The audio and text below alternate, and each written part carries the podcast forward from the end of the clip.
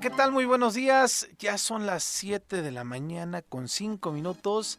Estamos arrancando esta emisión del show matutino este 21 de diciembre. Apesta a Navidad, pero apesta terriblemente a Navidad.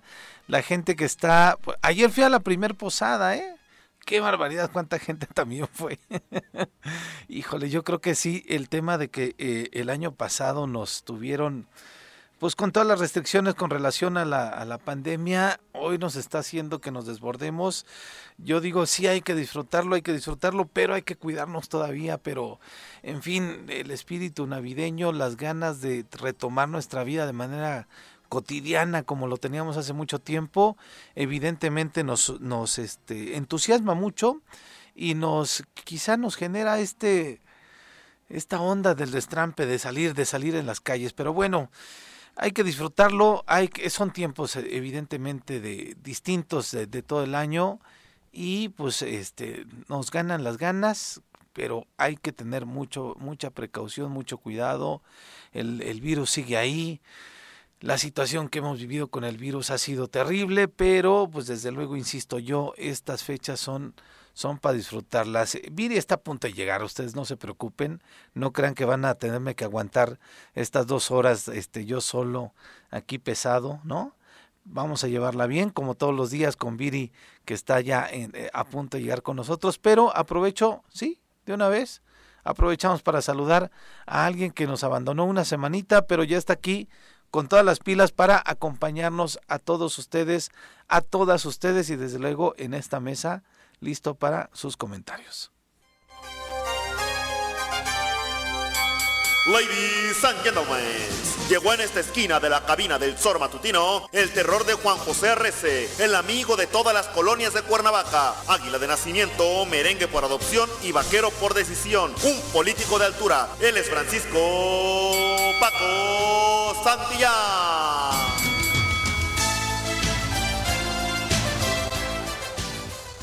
¿Qué onda Paco? ¿Cómo estás? Pepe, qué gusto saludarte, un gusto a todo, darle un abrazo a todo el auditorio. Sí, ya en Navidad, ya qué estamos, ¿nos oye bien? Ah, el botón de atrás, arriba, arriba, arriba. Ahí, exactamente. Ahora sí, Ah, estás ya, perfecto. ya me oigo mejor. ya, Ahora sí, ¿qué onda Paco? Pues ¿Cómo nada, con el gusto de saludarlos aquí. Te Me fui una semanita de vacaciones, ¿eh? Te estábamos censurando. Ya sé, ya sé, mi Pepe, estás peor que Juanji con campaña de Meseguer.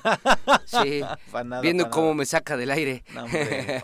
Ay, te fuiste una semanita de vacaciones. Rico, sí, sí, sí, fuimos a, a Cozumel, sí es cierto lo que dices.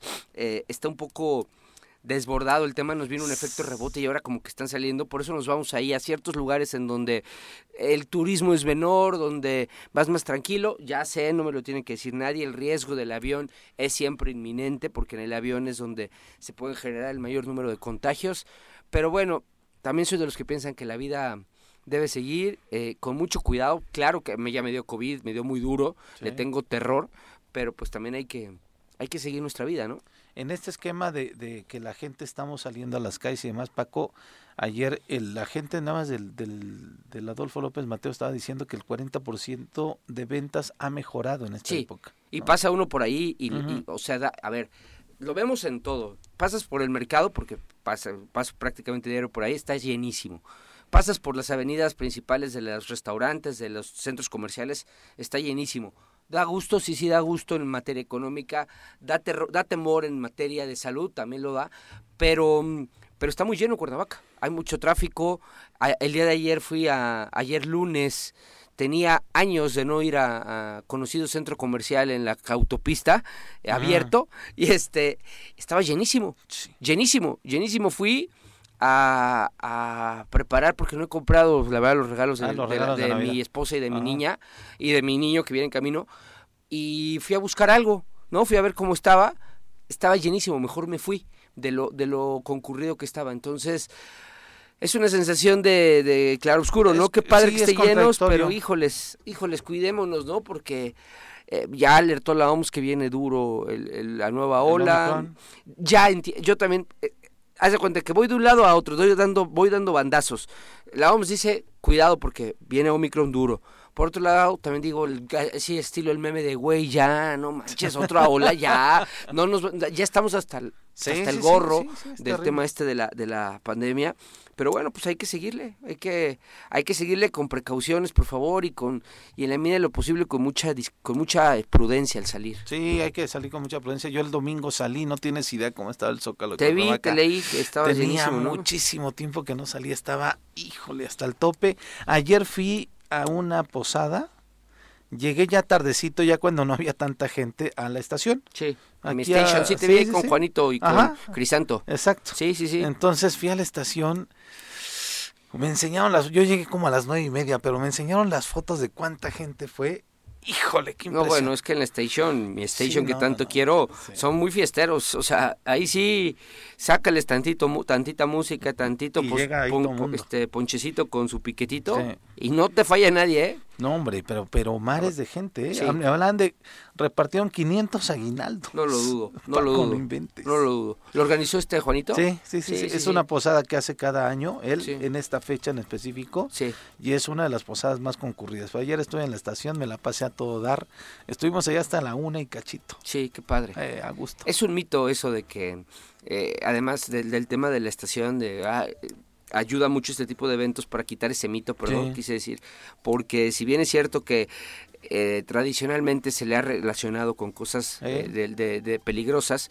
Lo cierto es que la gente que vive ahí es gente increíble, gente buena, gente trabajadora, gente que es de Cuernavaca, que quiere Cuernavaca, muchos que han llegado de Guerrero pero que se han avecindado y que quieren esta ciudad. Y la verdad es que qué bueno que, que das fiel testimonio de que se puede estar a la una de la mañana ahí. No, voy seguido allá. Aunque si fue en casa de Juanito, fue en la orilla. Sí, fue en la orillita. Digo, de pronto me meto para, de, este cuando hay 15 años, algunos asuntos ahí me meto muy seguido, pero la estación sí es un barrio bravo, hay que decirlo así, sí es un barrio bravo, pero cuando la gente te ubica, cuando la gente te conoce, cuando vas por allá de manera cotidiana, la gente te recibe con todo con todo cariño. Así es. ¿no? Así es mi Pepe. Tú, lo sabes. Claro, ahí fui, ahí por ahí fui de candidato. Fuiste candidato estuviste haciendo campaña y demás. Sí, sí, Oye, ¿supiste quién se fue de vacaciones? No me digas. Se las merecía, ¿no? Brasil. Se las merecía. Espérate, pues es que, a ver, güey, ¿qué esperas? Trabaja duro, resultados al 100. Este estado está como nunca había estado. Este, es Cuernavalandia. Ah, este, vivimos todos felices, seguridad garantizada. Pepe, no chingues, ¿cómo no se va a ir de vacaciones el señor? Mira, y decíamos, está bien, ok, tal vez se los merece, tal vez es el tiempo sí, es que trabaja mucho. no sé qué onda, pero este, este, prepararon toda una campaña otra vez como para hacer que la señora y que el gobernador están aquí en Cuernavaca como si estuvieran trabajando. Ayer en la noche sí, pues, sí, hace como 13 horas aproximadamente, desde la cuenta de la, de la señora Natalia Resende, eh, eh, publicaron en un día muy emotivo como familia DIF, nos reunimos para realizar un balance del trabajo que, ejecutamos este 2021. Durante la actividad entregué el galardón Yo hago diferencia a las y los colaboradores de esta, de esta su trinchera y han tenido un que han tenido un buen desempeño activo y cooperativo y optimista. Celebro con mucha alegría los éxitos que obtuvimos este año gracias al fruto del trabajo diario que realizamos en el organismo para generar acciones en beneficio de las familias que más nos necesitan en el Estado.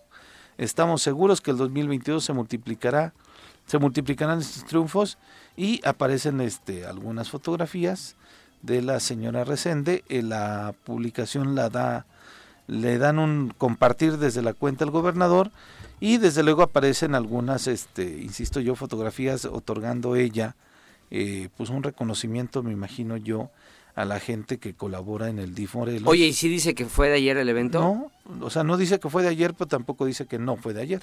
O sea, la, la tenía guardada. Pues está guardada porque ellos salieron el viernes de vacaciones. Qué mañositos. Pues Ahí, ahí fíjate que la señora se equivoca porque no ella, ella trae mejor imagen, por lo menos chambea bastante más que, el, que, el, que, el, señor este que cobra gobernador. Ella sí se ha ganado un poquito más con todos los escándalos de corrupción que trae, ¿eh? Porque el DIF, cuidado en la siguiente administración, el DIF es uno de los lugares que se van que seguramente van a auditar con mayor determinación porque trae escándalos de corrupción fuertes. ¿Cuántos millones de varos al año? No, pues más de 15, ¿no? Más de no, Para ejercer. mucho, mucho más. Sí, claro. Claro mucho más. Creo que yo estaba, creo que si mal no recuerdo son casi 80. Ah, lo, voy a, lo voy a corroborar con presupuesto, hermano. No quiero regarla, pero pero el tema es que la señora sí trabaja. O sea, lo que sea que aquí ella sí está al pendiente de su oficina, está al pendiente de su de su jornada laboral. Y qué mal que se preste porque lo echa por delante el marido, ¿no? A ver, están en Brasil, están en Brasil. Sería más fácil decir, pues, ¿qué? Tengo derecho a unas vacaciones, ¿no?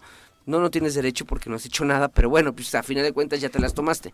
Y de todas formas tampoco se nota tu ausencia, porque no, es que esté aquí y estemos seguros, ¿no? Ah, mira, el gobernador está ahí. ay, qué buena onda. Ahora sí. esto. Exacto, ay, qué seguridad me da tener al gobernador trabajando. Pues, Dio este pronunciamiento. No, no, oye, así, otra, ay, otra vez dijo que son un chingo de delincuentes. No, pues qué tranquilidad me da. No, tampoco pasa nada. Da coraje porque, pues porque tú tienes que sobarte el lomo todos los días. Yo y los que nos escuchan nos sobamos el lomo todos los días para llevar pan a la casa y ese señor sin trabajando una hora promedio al día, porque si sacas las cuentas a lo mejor ni la hora llega el día, eh, ya se fue de vacaciones. Pero bueno, se ven peor tratando de tapar que ya se sabe que están de vacaciones. Porque además están, van a empezar a publicar hoy todos los días. Sí. Cuando no está, en lugar que cuando sí está. Sí, claro. El problema es que es muy fácil, es muy riesgoso jugar ese juego, porque es muy fácil desmentir. Es, es, es, es muy fácil desmentir esa información. Pero nada más hay que pararse a ver dónde, a ver, subieron a ver, la señora dijo que ayer hubo un evento en el DIF. Nadie te va a decir que no porque se metió a su casa. Ahí, ahí la cuidan. Sí, Pero... está, muy discreto. Se ven las imágenes como en un evento cuidado, en un evento de este cerrado. Este imagínate que al rato quiere poner el gobernador. Me encuentro aquí en Palacio de Gobierno, ¿no? Pues es muy fácil llegar y decir que no está. Pues Entonces es, es, muy arriesgado querer revertir lo que ya todos sabemos eh, mediante información pasada. Y pues yo ahorita, desde ayer dijimos, el gobernador se fue ¿Tiene derecho? Pues quizás sí tiene derecho en este esquema de... Laboralmente sí. Todo mundo lo tiene. Sí, además sabemos que el 15 de diciembre, 17 más no recuerdo, gobierno cierra puertas. Sí, claro. Ya se sabe, o sea, son sus 15 días de vacaciones. Cuando yo fui secretario del Trabajo, o tú estuviste ahí también, sí, claro. eh, los días 15 de diciembre cerrábamos puertas y nos regresábamos hasta el 3, 4 de enero. Así es. Había quienes nos íbamos de vacaciones, había quienes no nos íbamos, oye, nos quedábamos pendientes, como teníamos un órgano jurisdiccional a cargo, como es la Junta, se hacían ciertas guardias para estar pendiente de cualquier cosa, pero, pero sí, es un derecho laboral. El tema es, ahí es al revés de lo que dice López Dóriga, ¿no? No unas, ¿cómo dice López Dóriga? No sé si, no sé si merecidas, pero sí necesarias. Aquí no son ni merecidas ni necesarias porque pues, se ha vivido de vacaciones todo el año. y además venimos con el cambio de gobiernos, Paco, municipales, pero ahorita lo platicamos. Vamos a un corte, regresamos, vamos a hacer nuestro primer corte, estamos en el Choro Matutino, no se vayan, les prometo, les prometo que si viene Viri, ¿eh? Aquí viene ya. Gracias por continuar con nosotros y muy buenos días de mi parte para todos los que se encuentran en sintonía con el Zoro Matutino. De verdad, increíble. La buena es que, por supuesto, esperemos que la derrama económica sea importante para la gente del mercado porque de verdad impresionante. Desde eh, eh, ayer, bueno, yo creo que desde el viernes empezó a notarse como un incremento importante en esta zona, pero desafortunadamente lo de hoy solamente es un poquito de orden, ¿no?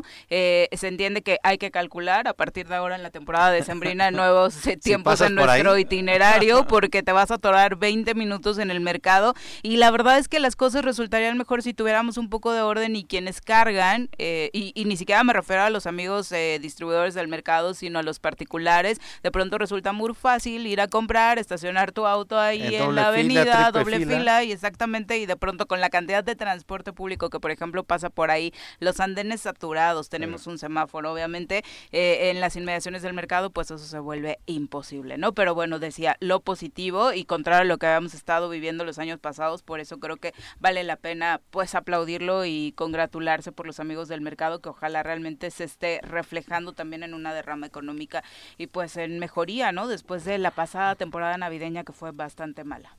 Sí, yo ayer yo paso diario por ahí y ayer justamente estaba pensando que nadie puede no darle gusto que el mercado venda, al contrario, pues lo queremos. Eh, se debate mucho sobre su ubicación y yo pensaba que tal vez el problema del mercado ni siquiera es su ubicación o el tema. Yo creo que lo que donde hay que poner orden y creo que después de pasar diario por ahí, mi conclusión es que lo siento si hay a quien no le gusta, pero creo que el transporte público es el que mete mucho desorden. Ese paradero que está ahí es el que vuelve muy complicado. A su vez, es el que lleva, es el que lleva comercio al, mercado. pero tienes otros puntos no tan lejanos, ¿no? a eso iba a llegar. si, Cuernavaca, si en Cuernavaca nos quitáramos esa idea de que a mí, a mí a mi persona peatón, déjame exactamente ahí en la parada, Claro. ahí donde me quiero quedar en la puerta, La flojera, pues. la ¿no? flojera, cambiaría mucho nuestra educación vial y sobre todo nuestra forma de entender al transporte Claro. público. Si entendiéramos que podemos generar cuatro puntitos más alejadillos, pero no tantos, unos 200, 300 metros, y que tenemos que caminar esos metritos, aún con nuestras bolsas Claro. cargando, voy a poner un ejemplo muy chocante, pero a ver, cuando, cuando tuve este la oportunidad de vivir en Barcelona, ahí se caminaba todo el tiempo, pero no lo hacía yo que tenía ve- 30 años. Lo Lo hacía hacían señoras de 75. Aparte, le hace bien a tu salud, ¿no? es- exactamente 75, 80 Incluso el tema de contaminación, Viri. Sí, claro. Claro, ¿No? porque además tienes ahí un paradero que contamina los alimentos que estás com- comprando, que estás, además está del lado de la zona, la, del lado de la De zona de comidas, carnes. sí, Oye, claro. y los accidentes, ¿no? ¿Cuántos accidentes? accidentes. no hemos tenido ahí fatales? De hecho, eh, desafortunadamente. Y sí, tenemos eh, un paradero en la zona de bomberos, eh, eh, donde está este tema de, de seguridad, de Arriba. justo arriba, que tampoco es que quede tan lejos, queda en una de las esquinas eh, propiamente del mercado. Está otro más abajo, donde está la gasolinera. Parque Cricri. no, exactamente. Entonces, eh, creo que tampoco está el tan andenes, lejano que te puedas eh, ir a sacar el transporte público de ahí o que no entre, ¿no? Lo que hace ese choque es la salida. Pusieron un semáforo. Ujú. para que salgan las rutas y no, pero eso eso se hace es- hace un efecto hace, fricción exacto. donde se va acumulando lo- el, el- el tránsito, ¿no? Entonces, híjoles, no, mis amigos del transporte público les voy a caer bien gordo, pero sí creo, después de analizarlo muchas veces, que son ellos los que hacen una zona muy compleja esa, esa zona. Y después te vas, te subes al Zócalo, ¿no? No, bueno, Y entonces ahí en Galeana, la cantidad de rutas, De rutas. que pasan ahí, todo el rollo. Yo veía, eh, incluso eh, lo comentamos cuando fui el domingo, si las rutas pasan en Leandro Valle, sí. o sea, nos obligarían a caminar. Sí, El Zócalo estaría con mucho mayor vida, Sí. incluso. Ayer, bueno, Pues es lo que se intentó hacer con Guerrero, No, Cuando ah, se eso, volvió peatonal. ahí te va. bueno, sí, por Cuando una calle el domingo- se agarraron a madrazos. El domingo, ese domingo, la calle de Guerrero era más peatonal y pasaban tres, cuatro taxistas. De repente, No pasaba más nadie. sí. Entonces, es, esa calle tiene que tener un sentido peatonal este, ya. O sea, desde que se pensó en eso, pero pues como era Graco, pues estaba... Sí, a- Y lo hecho, desafortunado ¿no? fue que los propios comerciantes estuvieran en desacuerdo, ¿no? Cuando pues, la derrama económica, pues también, porque vuelvo a lo mismo. si la vuelves peatonal, se vuelve más importante. Traemos una cultura. A ver, Cuernavaca es una ciudad pequeñita. Sería tan fácil caminarla, o sea, tan, tan sencillo. Es más, ah, también venía pensando. Y tan rico caminar. rico, Se, eh, se- que- lo disfrutas. Claro, hay quien te va a decir, sí, pero ven nuestras banquetas, eh, me voy a caer porque pasa, ¿no? Sí, claro. Este, porque las, la erosión de los árboles también las banquetas, eso también es cierto. Aunque pero- no es un problema particularmente del centro, digo, No, hablando no, de de, toda la ciudad de- refiero. del resto de la ciudad, sí. Yo, yo, pensaba en que para mí sería facilísimo venirme corriendo y hasta hacía ejercicio, venirme corriendo al programa y regresarme corriendo a la casa. Son dos Sí, kilómetros, tres, son tres kilómetros a lo mucho. Se puede caminar. Generaríamos una cultura de nosotros mismos como, como personas de esta ciudad de caminar la ciudad. Ya sé que está insegura, ya sé que no hay banquetas, ya sé que hay todo un trabajo aleatorio, Ujú, perdón, paralelo que se que se tiene tiene que que, realizar. Pero si nosotros cambiáramos nuestra mentalidad de no querer que me bajen en el punto exacto porque no quiero caminar, de verdad, este, creo que creo que modificaremos mucho nuestro esquema, Sí. ¿no? Pongo el ejemplo siempre chocante porque es chocante que nos comparen, la verdad, pero yo lo veía con señoras de 77, 80 años caminando en Europa. La cultura es de caminar, es por salud, no es ni por eh, ni por Las bicicletas. Pero ya hay otros bicicleta. ejercicios en el país, ¿no? Donde los centros históricos obviamente claro, son peatonales tiene y tienes que, que caminar, obviamente, para llegar a los O puntos donde las bicis, quieras, ¿no? Aquí, lo que cuando cerraron Guerrero salieron todo el mundo a agarrarse a a- a sí, desafortunadamente hubo violencia. Sí, sí, Sí. o sea, y no, no entendías el por qué, ¿no? Pero bueno. Aquí, ciudad, aquí es más complejo de pronto en la ciudad apostarle a las bicicletas en algunas rutas. Es que Pero hay otras rutas que se pueden a mí, hacer. te voy a decir algo, a mí me da miedo la bicicleta, Ajá. no por subirme. Por los transportes. Por los sí, transportes. claro. La- rutas Los, los automovilistas no respetan al manejan ciclista, bien ¿no? mal también, es que ese es otro rollo, ¿no? Manejan bien feo. Eso estamos metidos en un círculo vicioso ahí muy desafortunado. Pero tendríamos que apostarle a eso, Paco. Claro, el que tema de los por pri- ahí. del, del- del primer mundo es eso, es Claro. apostarle. De, de hecho, hasta, bueno, lo hablamos cuando intentaron hacer, porque ya ves que supuestamente reactivaron la ecozona, ¿no? Sí. En este gobierno. Pero en teoría, ¿no? Ah, o sí, sea, porque en la práctica Ah, no. no, no, hizo un evento, como- tu ajá. amigo que cobra de gobernador Sí, sí, se tomó una foto, pero no se hizo nada. No Nomás fue la foto. teoría. Y Ajá. fue hace como tres, cuatro meses y aquí estábamos, incluso, este, tú estabas, me parece, Paco, en esta, en esta mesa. Y justamente el, el tema de las ecozonas es desincentivar el uso del automóvil, Claro. que la gente llegue en transporte público, porque es, este, no es un tema más democrático, es un tema en donde pues el transporte público lo ocupamos y este pues, disminuye el hecho de que cada quien use el automóvil, ¿no? Y entonces era subes las tarifas de los estacionamientos en el Zócalo, bueno, en el primer cuadro, para que la gente ya no vaya para allá. Y entonces dices, ay, me sale más barato irme en un Didi o irme en un este colectivo, pecero, ruta, este, en lugar de llevarme el carro, ¿no? Porque además puedo pasar dos, tr- tres, cuatro horas en el Zócalo, ¿no? O en el primer cuadro de la ciudad, y entonces camino, ¿no? Desde esa parte. Y la, justamente el tema de la ecozona estaba establecido desde el Calvario, Álvaro Obregón, Ajá. este, en, en el centro, viniendo para acá, incluso en algunos Palmira, momentos, era- exactamente Palmira, te venías ¿no? por Palmira. Boulevard Juárez, ¿no? Y hasta Guerrero, más o menos. Y entonces De la, hecho, la idea Boulevard Juárez, si que- no mal recuerdo, te la cortaban por, o sea, hasta el Casi, Alter, más o menos, así me es, parece que sí, puedes sí, llegar motolinía y más o menos, punto. por ahí, Ujú. por ahí. Y entonces la onda era que esa parte, al menos sábado y domingo, se hiciera peatonal. Sí. Y mira que si lo caminas, no es mucho y se Claro que disfruta. no. Claro Claro, que que, es- no. Neta que se disfruta. Sí, Claro. es cosa de acostumbrarse, por supuesto, y de que se nos quite Que esa nos idea que, que comenta Paco de ser un tanto flojitos y que, bueno, es que es de verdad, hay gente que pide que te bajen de la ruta. ¿Cuántas veces no nos ha tocado ver Viri, gente en Avenida estacionada? San Diego he visto la ruta 4, Ujú. porque me cae gorda, la verdad. Se los digo. Pararse tres veces en 100 metros. Donde no es tres parada, obviamente. veces. No, hombre, que aquí no hay parada, paradas. ¿no? Pero, a ver, tres veces en 100 metros. Y entiendo también al conductor. Si le están tocando y la Sí, señora, claro. ya sabes, la señora va, le estoy tocando. Señora, se hubiera bajado atrás. Le grita.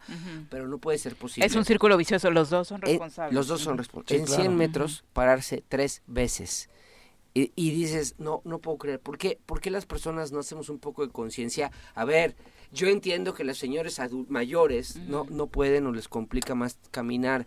Pero si no empezamos ahorita, los que sí podemos y hemos hecho ejercicio siempre, o nos, Después va a habituamos, pues al rato vamos a estar igual que la señora que quiere que me dejen en la puerta. Sí, claro, casa, y ¿no? sobre todo en una época como la que estamos viviendo, donde el COVID-19 nos debería haber promovido la reflexión de mejorar nuestra salud, hacer ejercicio y demás. Pero por lo pronto, eh, y regresando al tema de las ventas en el mercado, sí, ayer declaraba el Sí. titular del Centro Comercial Adolfo López Mateo, Sector Suárez, que en estos 15 días que lleva instalado el tianguis navideño, que ese es otro punto, porque también se reducen carriles al interior, porque un par de andenes están ocupados en el tianguis, eh, como suele ser la costumbre, para que vaya a comprar todo lo que necesite esta Navidad. Eh, se han observado ya al menos incrementos en algunos de los lugares, eh, de los puestos, de 30% en sus ventas. Entonces, si así vamos con los 15 días previos, esperemos que esta semana, que ya sea la de Navidad y la siguiente de Año Nuevo, más la de Reyes Magos, que todavía es importante para ellos, pues por supuesto pueda tener una detonación importante y puedan recuperarse, ¿no? Porque la economía, por supuesto, que les pegó muy, muy fuerte. Recordemos durante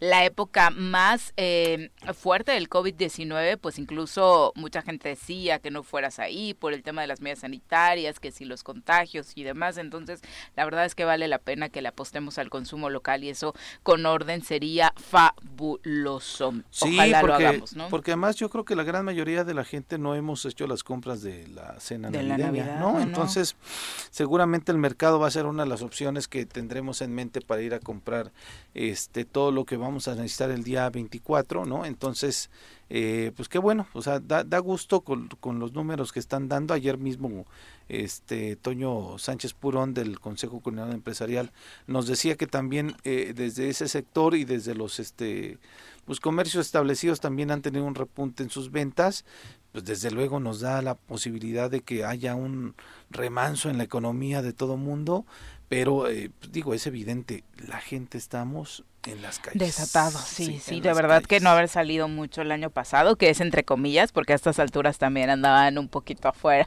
eh, muchos ciudadanos y ciudadanas, por eso luego la ola de contagios, pero sí parece que los tenían amarraditos en su casa. Eh, ¿Qué va a pasar con las próximas tomas de protesta? Ya hay algunos alcaldes electos que están anunciando qué día tomarán eh, protesta como nueva autoridad municipal, por ejemplo en Zacatepec y en Tlaltizapán. En Zacatepec el edil electo José Luis Maya dio a conocer que la toma de eh, protesta en su caso se va a realizar el 30 de diciembre a las 6 de la tarde en la Plaza Emiliano Zapata, el municipio. Ahí estuvo acompañado de síndica, regidores que eh, señalaron que desde hace un buen rato llevan trabajando juntos. Ayer se reunieron también la presidenta municipal de Temisco y las autoridades electas en el caso de regidores para eh, mandar un mensaje de unidad también sobre todo después de lo complicado que ha sido ahí trabajar en el proceso de entrega-recepción en Tlaltizapán también anunciaron que van a tomar protesta el 30 de diciembre las autoridades electas. Esto será por la mañana a las 10 en el Zócalo de la localidad,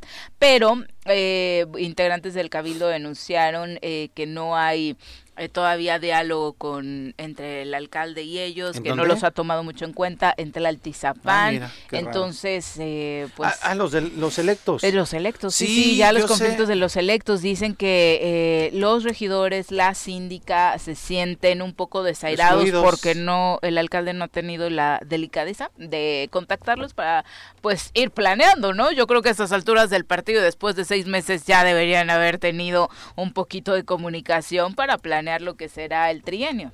Sí, y es lo que decíamos, Paco, se fue el gobernador, en este momento encontré, ok, está, vete de vacaciones, pero en los 36 municipios vamos a cambiar de autoridades. Bueno, pero... Y entonces me parece a mí increíble que no esté el gobernador viendo qué es lo que va a pasar en todos esos este, municipios en donde cambiaremos de autoridades. Fíjate su cabeza, ¿eh?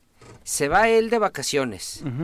Y parece ser que también se fue Sanz, que parece ser que también tampoco Head está. Tampoco son reales sus fotos. Ya habían regresado, ¿no? Pues, se acababa de ir de vacaciones, Pablo. Sí, pues se acaba de casar. Pero bueno, al menos no se ve. ¿Te, imaginas el contexto en el que no, o sea, no hay autoridades? Y, claro, ya decíamos aquí, tampoco es que sirvan de mucho, ¿eh? O sea, no es que me sienta más seguro. Ay, ahí está Ojeda en la oficina. Ay, qué padre, qué seguridad me da. No, no, no pasa eso.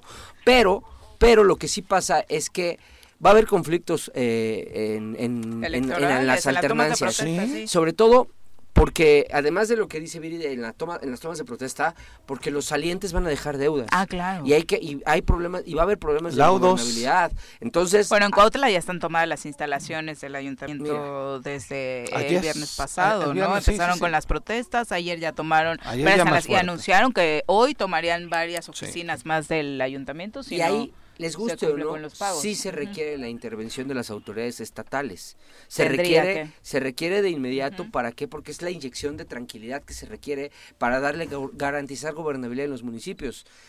Insisto, no es que no es que Ojeda, Cuauhtémoc, Cusán sean muy importantes, pues no, no lo son. los, pero, son por la investidura que tienen. Pero pues, si se necesita abrir la chequera. El cargo que, representan es importante y deberían asumirlo como claro, tal, ¿no? Y si hay que echarle la mano a un municipio, que a ver, es que no, pues las liquidaciones, préstame una lana, órale, ahí te va. ¿no? Cuando menos para eso sí no tendrían que estar. ¿no? eso es lo malo de que, de que pues, estamos en manos de nadie. Son las 7.37, vamos a entrevista. Nos acompaña a través de la línea telefónica la senadora Lucía Mesa, a quien saludamos con muchísimo gusto esta mañana. Senadora, ¿cómo te va? Muy buenos días.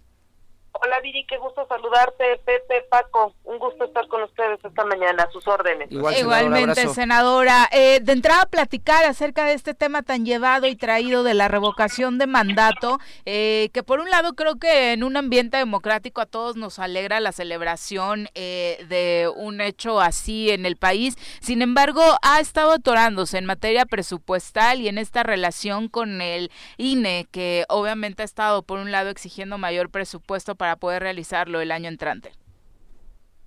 Bueno, sí, bueno, primero que nada, este, comentarte que pues el presidente en esa vocación de demócrata que tiene, pues precisamente es un, precedente que, que pues que se dejará, pues ahora sí que marcado al país, porque es el único presidente que se ha querido someter a esta revocación de mandato, precisamente en este orden de ideas. Quiero comentar que pues el INE ahorita pone de pretexto pues que no tienen los recursos suficientes para llevar a cabo esta revocación de mandato. Eh, están calculando y es que aproximadamente cuesta casi 4 mil millones de pesos. Sin embargo, este, nosotros lo que queremos decir es que los consejeros de línea violaron prácticamente los artículos 29 y 35 de la Constitución de los Estados Unidos mexicanos, pues al decidir eh, suspender este proceso de revocación de mandato. El artículo 29, quiero decirles que precisa que solo el presidente de la República, con la aprobación del Consejo del Congreso de la Unión o de la Comisión Permanente, podrá restringir o suspender en todo el país o en los lugares determinados el ejercicio de los derechos y garantías de los de los ciudadanos. Es decir, el INE está violentando el derecho de todos los ciudadanos a participación a participar en un ejercicio de democracia participativa directa y eso es lo que no podemos nosotros de alguna manera permitir porque sí nos se nos hace pues ahora sí que muy lamentable el hecho de que pues nada más y perdón por la expresión o sea por sus este por sus pistolas hayan decidido cancelar este este ejercicio no argumentando que este que pues bueno que no hay no hay los recursos suficientes. El artículo 35 de la Constitución establece que el proceso de revocación de mandato se efectuará dentro de los tres meses posteriores a la conclusión del tercer año del periodo constitucional. Hay una ley que nosotros aprobamos en el Senado y la Constitución es muy clara en ese sentido, pues se viola la Constitución en el 29 y en el 35, pero además la ley que tuvimos este a bien aprobar. A nosotros nos parece que esta decisión, pues que, eh, o sea, de haber cancelado, pues viola, viola la Constitución de los Estados Unidos mexicanos y es causal suficiente para iniciar juicio político en su contra con efectos de ser destituidos de su cargo. Lucy, este, oriéntame en ese en ese sentido. La Constitución marca, como bien lo dices, que después del tercer año, a los tres meses se tiene que hacer la revocación de mandato, pero antes tiene que estar establecida la solicitud para realizar esa consulta este, si estoy mal, dime, ¿no? Una a través de un grupo eh, importante del padrón electoral. Dos, eh, a través de que la oposición o algún grupo parlamentario lo pida este, desde alguna de las cámaras. Y tres, de que el mismo eh, presidente de la República lo pida. ¿Estamos en alguno de esos tres supuestos? Claro que sí, yo quiero comentarte que desde el 15 de noviembre, precisamente de este año, eh, se registraron en el Instituto Nacional Electoral, en el INE, en todos, en los 300 distritos federales de este país, eh, las personas que se llaman promoventes. Estos promoventes son las personas que precisamente solicitan esta revocación de mandato a través de las firmas que los ciudadanos que están dispuestos a participar o que quieren someter este ejercicio al presidente de la República, pues eh, recaban una firma con copia de su credencial del lector y plasman sus datos. Necesitamos el 3% de la lista nominal este del de, vamos a decir el padrón electoral del padrón electoral. En este sentido estamos hablando que son tres un poquito más de tres millones de firmas. Hasta donde tenemos entendido van más de cinco millones de firmas. Este Morelos ha sido uno de los estados que también ha estado participando arduamente y nosotros de alguna manera pues también este promovemos este ejercicio. No podemos recabar firmas pero sí podemos invitar a la gente a que participe. Una vez que se completan este este ejercicio porque así son la solicitud y para que se cumpla el requisito se tienen que reunir estos tres millones de firmas que te comento entonces ahí no va a haber problema porque tenemos fecha límite 25 de diciembre para recabar ese 3% para que pueda ser vinculante, pues efectivamente necesitamos este aproximadamente el 40-45% de la participación. Estamos hablando de cerca de 38 millones de votos aproximadamente. Oye, senadora, a ver, eh, con el antecedente que tenemos de, del, del, ¿cómo se llama?, de la consulta que se hizo en torno a que los expresidentes fueran juzgados y que desgraciadamente no hubo la participación que se esperaba, no, no, no, no sigue estando en duda cuatro mil millones de pesos para la ratificación de un presidente que sí es querido, porque me queda muy claro que es un presidente que sí es querido no no es no es no no no, no es mucho dinero. No no no no podríamos orientar. ¿No creen que se debería mejor orientar en otras circunstancias? Bueno, mire, yo desde mi punto de vista, este, y pues nosotros algo que desde la izquierda siempre hemos defendido el tema de, lo, de la democracia, a mí me parece que la democracia en este país no tiene precio. Anteriormente pues había muchos dispendios, eh, precisamente que se gastaban los propios consejeros y el propio instituto. Yo quiero decirte que los consejeros del INE fueron los únicos que a través de un amparo que promovieron no acataron las reglas de austeridad y racionalidad en el gasto público, tampoco se bajaron el salario, porque ahora recuerda que en la Constitución ya marca que ningún funcionario público puede ganar más que el presidente. En este sentido, fueron los únicos que no han implementado esas eh, estrategias. Estamos en un cambio de régimen y eso pues lo tenemos, eh, pues ahora sí que aceptar a todos. A lo mejor a algunos les gusta, a algunos no, pero sin embargo este gobierno lo que quiero decir es que está sentando presidente, un, un, un precedente de que se pueden realizar eh, las cosas con austeridad en su justa medianía sin tanto dispendio. Entonces yo creo que es algo que los a los consejeros del INE pues no les ha quedado claro. Ellos quieren seguir en los dispendios anteriores y ya no se puede. Hoy los recursos pues se orientan a otros a otros temas, ¿no? Entonces, este, pues a mí, y, insisto, para mí, eh, y como siempre lo hemos defendido de la izquierda, la democracia no tiene precio. Yo creo que estaría, pues ahora sí que un mal mensaje para los ciudadanos poner en riesgo este ejercicio tan importante, porque se está dejando un presidente histórico en este país ningún presidente de la República se había sometido, a pesar de ser o no querido, a este ejercicio de democracia directa, democracia participativa directa, lo cual me parece que es lo más importante. Así cualquier presidente que llegue puede o no ser querido, pues señores, que se someta a revocación de mandato y como dice la ley, y, y lástima, de verdad, que aquí en Morelos no se pusieron de acuerdo porque pues también hubieran alineado también las este la constitución local y pues todo. eso te quería al que no le guste cómo está gobernando tiene todo el, su derecho de poderlo solicitar. Eso, esto de verdad que viene a, romper un paradigma del antes y después en este en este país que a mí me parece algo muy importante y es lo más rescatable de todo esto, ¿no? El precedente que se deja. Eh, eso te quería preguntar, senadora. A ver, Morelos efectivamente, como tú bien dices, eh, no lo no lo armonizó, pero era necesaria, no era, era necesaria, no podemos buscar el procedimiento de revocación de mandato a partir de lo que ustedes aprobaron para evaluar la función del gobernador de Morelos. Acuérdate que los estados son soberanos y tienen su propia constitución entonces sí, por encima está la constitución, digamos, la constitución de los Estados Unidos mexicanos, pero los estados, al ser soberanos, tienen su constitución y tienen sus propios instrumentos de participación ciudadana, que es revocación de mandato. Bueno, aquí en Morelos tenemos esta revocación de mandato. Ya la teníamos nosotros anteriormente. Yo quiero decir que Morelos es uno de los estados que tiene las constituciones, la constitución más avanzadas del país. Y eso de verdad que debe ser un, un, orgullo para nosotros porque ya contamos con todos esos instrumentos, pero sí habría que armonizarlos y, y había una fecha límite para poderlo hacer. Pero pues aquí lamentablemente no se pusieron de acuerdo para poder, este, como en otras tantas reformas que tienen pendientes de, hacer, ¿no?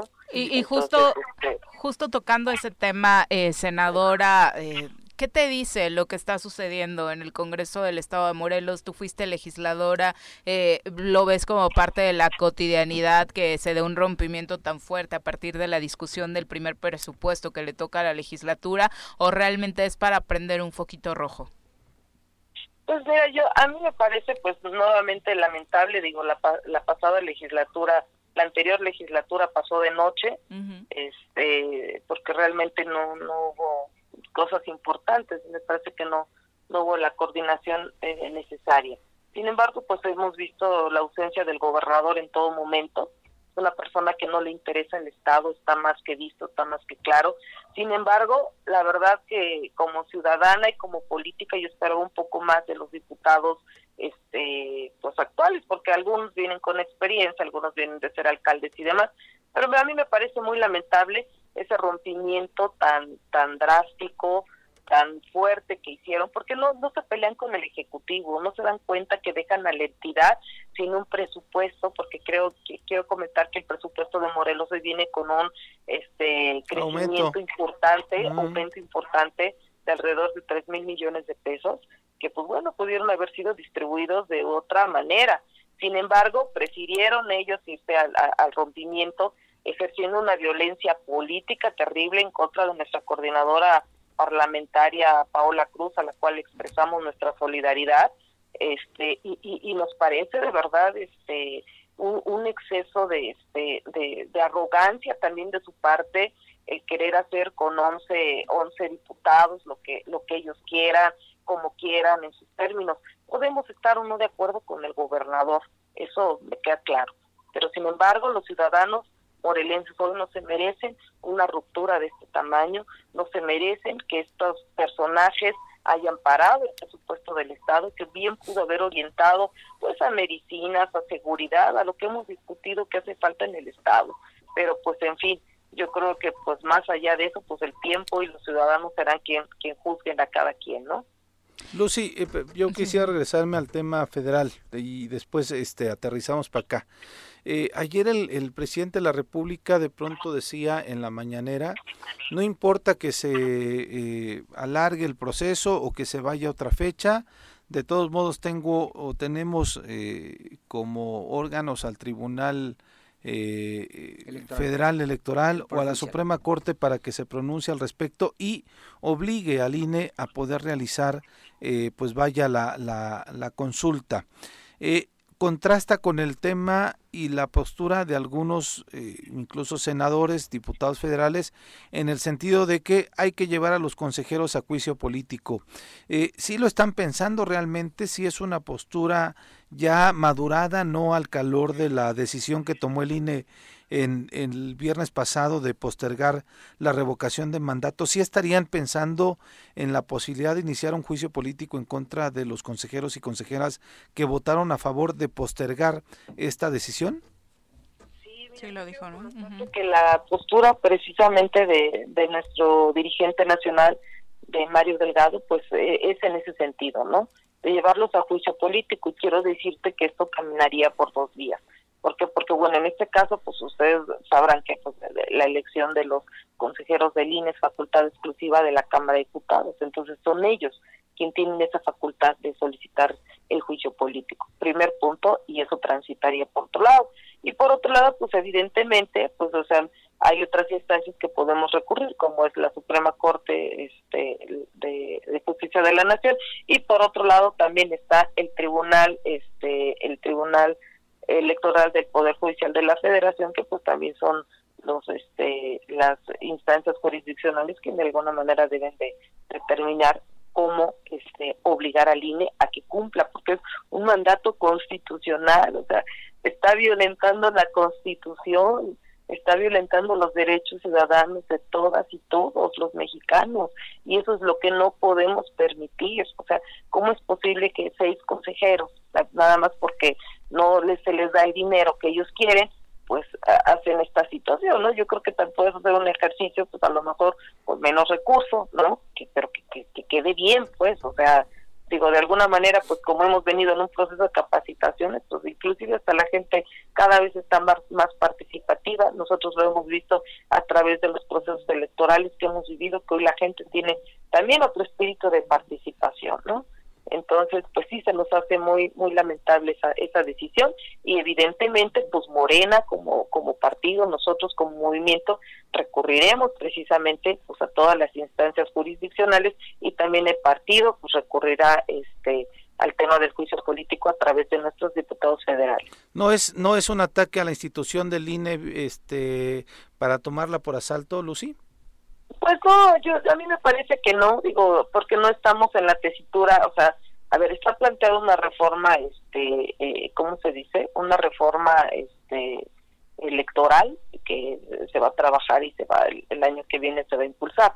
Y yo te quiero decir, digo, más allá de cualquier otra situación, creo que la izquierda y este y no me dejarás mentir, Pepe, desde el PRD en esos en esas épocas después del gran fraude que hicieron al ingeniero Cuauhtémoc Cárdenas, pues cómo nace, recuerden cómo nace el IFE, precisamente nace precisamente eh, por ese tema de la autocalificación que antes precisamente este, los legisladores eran quienes calificaban las elecciones, por eso siempre ganaba el PRI, ¿no? por eso siempre ganaba el PAN, entonces eh, lamentablemente este, eso nos pasó a, través. Después de eso, pues es cuando se crea eh, precisamente un órgano calificador de las elecciones y recordemos que fue este instituto el que dio el triunfo al presidente este Andrés Manuel López Obrador. Entonces no hay ningún ataque a la institución.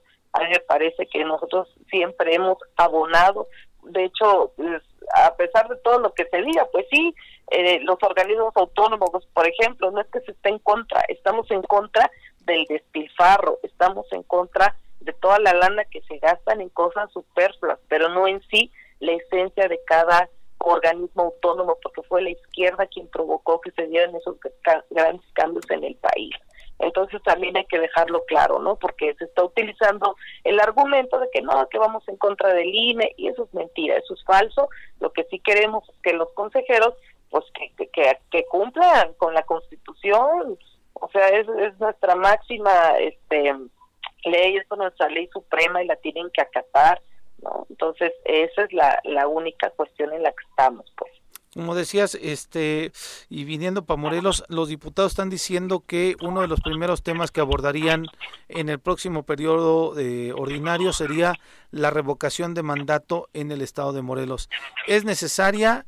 No es dedicatoria exclusiva al gobernador. Creo que incluso en las figuras de algunos presidentes municipales nos hubiéramos librado en algunos lugares o en muchos lugares de presidentes que no cumplieron su labor.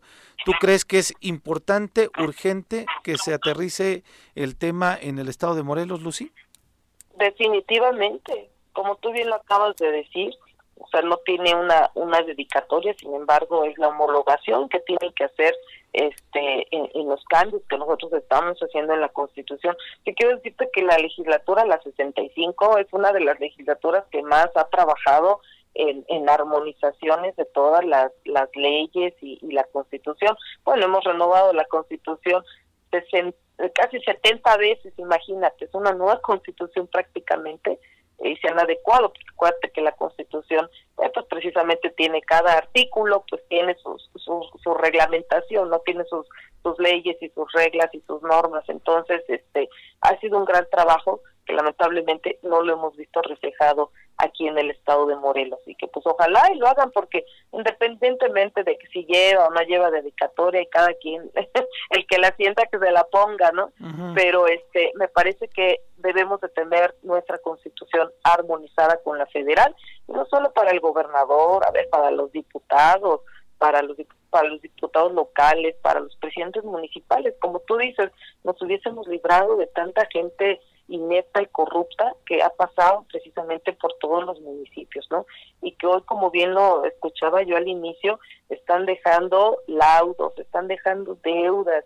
Entonces, pues también un llamado a la auditoría, ¿qué está haciendo la auditoría este del Estado?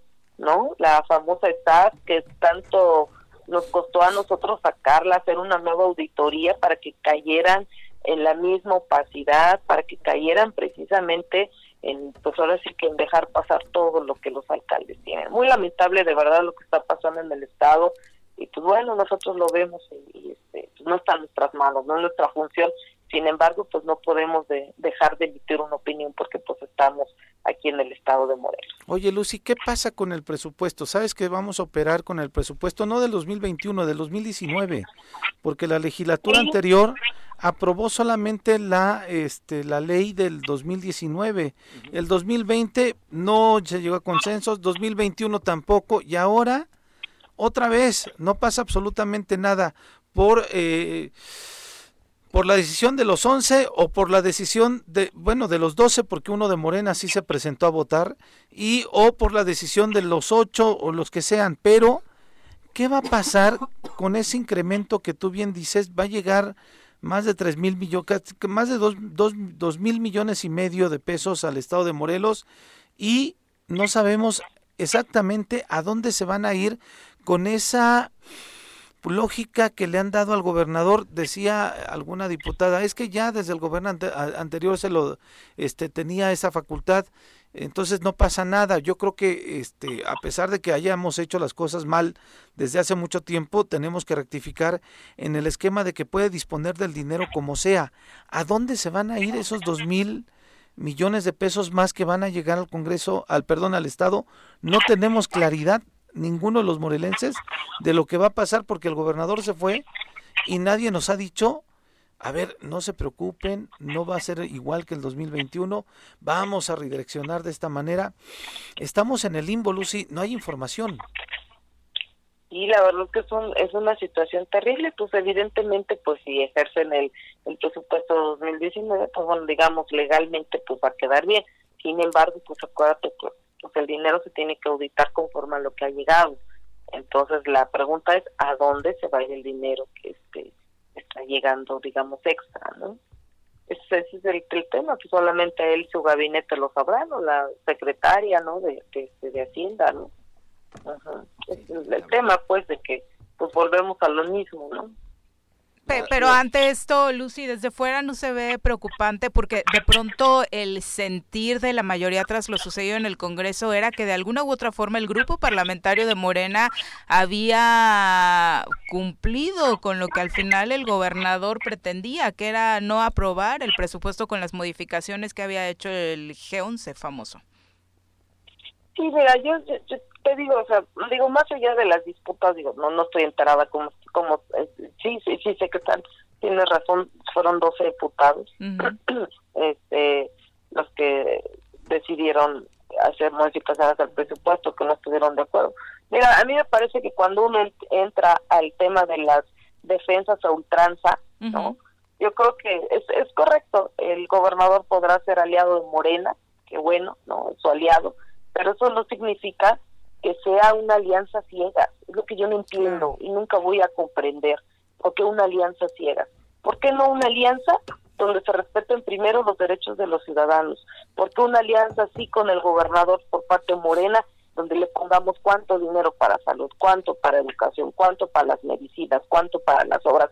Esas son las alianzas estratégicas que le convienen al Estado, no una alianza ciega ultranza este, en defensa del gobernador. Eso yo no lo comparto, yo no lo comparto. Y soy de Morena y soy este eh, demócrata también, pero no comparto esa situación, sobre todo porque este los ciudadanos morelenses no se merecen eso. Yo creo que los morelenses se merecen que caminemos en, en, este, en armonía este, y llegando a los mejores consensos. Resumiendo, Lucy, parte de los comentarios que llegan del público, Leonel Jaimes, Miri Lira, eh, señalan que la consulta pareciera más un capricho eh, del presidente, eh, sacarlo sí o sí. ¿Qué les dirías? Pues no, yo, yo como te digo, o sea, digo, más allá de lo que puedan decir, que, que pues es un capricho o no, yo creo que se va que es un precedente. Lo que los ciudadanos deben entender que es un precedente que se va a quedar ya instaurado este instrumento de democracia participativa para todos los presidentes que lleguen. Yo no sé cómo va, quién va a ganar en el 2024, ¿verdad? Yo tengo una bola de cristal y no sé quién va a ganar en, el 24. Y, y qué tal si el que llega en el 24 hace cosas que no estamos de acuerdo, pues tenemos ese instrumento para quitarlo, o el del 30, o el del 36. O sea, es, es decir, este instrumento ya se queda de manera permanente y yo es lo que quiero que reconocer del presidente Andrés Manuel López Obrador, ese auténtico señor demócrata que hoy está poniendo ese gran ejemplo de que pues si no están a gusto, pues quítenme. Y es lo que deberíamos estar haciendo todas y todos los que estamos desempeñando algún cargo político. O sea, si la gente no está de acuerdo con nosotros, pues que nos quiten, porque ese instrumento también va para los senadores, diputados federales, este, si armonizan lo local, pues gobernador, diputados este locales, presidentes municipales, es decir, es un ejercicio que ya se queda permanente, independientemente si es capricho o no del presidente, que yo no lo creo que sea eso, más bien es lo que el INE quiere quiere hacer creer a los ciudadanos, ¿no? Porque siguen su despilfarro, siguen en sus este, cuestiones este, superfluas, ¿no? Y eso no lo compartimos. Sobre todo que están violando flagrantemente la Constitución. Eso es lo más grave. Por eso Morena está llamando a juicio político a los consejeros que votaron en contra de o retrasar este ejercicio de este, democracia participativa. Senadora, pues muchísimas gracias, como siempre, por la comunicación. Muy buenos días. No, al contrario, gracias a ustedes. Les mando un fuerte abrazo, mis mejores deseos para Navidad, que este año que viene pues nos vaya mejor. Hay que seguirnos cuidando, hay que recomendarle a la gente que se siga cuidando, que no bajemos la guardia, de verdad, este, porque esta nueva variante que se viene, la de Omicron, de verdad que está muy complicada, es mucho más contagiosa. Entonces sí hay que es, hay que celebrar, pero no bajar la guardia en las medidas, seguir usando el cubrebocas, el gel, nuestros desinfectantes y este y pues desearles una feliz Navidad, Viri, este, Paco. Gracias, año que un año mejor y sobre todo para el estado de Morelos, que nos vaya mucho mejor. Ojalá así sea. A todos los radioescuchas. Un abrazo, felicidades. Igualmente. Son las ocho con cuatro eh, de la mañana, pues interesante, ¿no? Y me parece destacar esta postura de sí, o sea, por mucho que sea aliado el gobernador o lo haya sido en 2018, porque de 2018 para acá como que no se había visto muy aliado él de Morena, eh, y tuvimos muestras en la pasada elección, en las determinaciones de cómo conformar su gabinete, y ahora como ya lo necesita se está acordando de que sí fueron juntos, ¿no? Lo que pasa es que, la senadora no lo va a decir, pero... Eh, eh, Cuauhtémoc no es un aliado de Morena. Cuauhtémoc es aliado del presidente de la República porque al presidente le, le gusta el jale electoral que le puede dar Cuauhtémoc Blanco fuera de Morelos, porque en Morelos yo creo que no gana ni la ayudantía de Amatitlán, que es la más chiquita, no es por ser despectivo, este, pero fuera de Morelos sigue siendo desafortunadamente Una este estrella del futbolístico fútbol, sí, sí. que tiene locos a los mexicanos, ¿no? Eh, y hace poquito hablaba con un golfista muy famoso, perdón que lo traiga rápido a colación, y le decía, yo nunca le pido fotos a nadie famoso, a nadie. Solamente tengo una foto con el Piojo Herrera, que me lo encontré una vez en Carlos San Charles. Juego golf con Jorge qué Campos de repente, ¿no? Eh, eh, bueno, eh, luego con Jorge Campos, no, no, no le pido fotos nunca. ¿Por qué?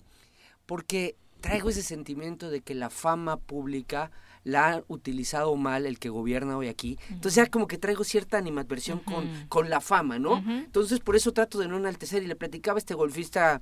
Que eh, debería ser en general, ¿no? Debería ser en general, porque vuelvo al tema Cuauhtémoc. El presidente lo quiere cerca porque hay que reconocer que votos le va a dar fuera Sí, de claro. Morelos. Se- definitivamente, por esta locura que traemos los mexicanos con el tema futbolístico, ¿no? Pero no es aliado de Morena. Ojalá aprendiéramos a diferenciar. Sí, no es aliado de Morena. No, es aliado no. del presidente o es eh, Ni siquiera. Paco. socio electoral del presidente. Ni siquiera, Paco. O sea, yo creo que él ni siquiera entiende esa alianza que- y ese valor que le da el presidente a él. Va por la libre. No, yo creo que Sí, pues, ha- ¿Eh? Sí, ya lo entendió y sabe dicho, cuándo Viri. utilizarlo y cuándo ir a visitarlo O y, cuándo todavía- to- y cuándo sabe cuándo hay que tomarse una foto con el, el López Obrador y subirla para mejorar Pero yo un siento que si en el- la pri- de primeras a cambio, si puede darle una ¿no? puñalada en la espalda, Viri, se la Ah, da. no, claro, Ah, por eso lo está utilizando. no, claro, es eso que es lo que además- decimos, que ha sabido utilizarlo y lo ha utilizado para su beneficio personal, no para el beneficio de Morelos, te tengo ¿no? una muy mala noticia. En el fondo, si hubiéramos querido que el PES mantuviera su registro, para ¿Sí? que entonces se propiciara esa, esa puñalada por la espalda de este cuate hacia el presidente de México.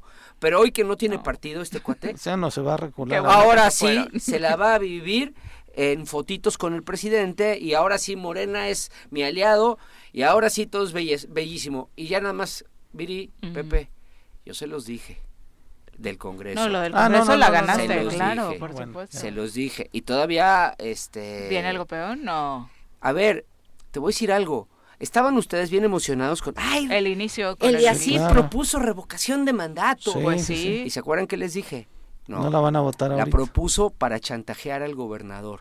Hoy ya no les dio tiempo. Hoy sí ya, ah, no somos contra el gobernador. Ahora ya volvió a declarar que sí ahí viene. Sí, claro. Nada más la está usando para chantajear al gobernador. ¿Pero qué le sacó? Por eso? ¿eh? ¿Qué le sacó? No le sacó nada, ¿no? Nada. Por eso otra vez ya dijo, ahí viene. Ahora sí la revocación de mandato. O sea, ¿tú crees no- que el PRI entonces en algún momento o el ASIP se iría al bloque de los nueve? No, no, no.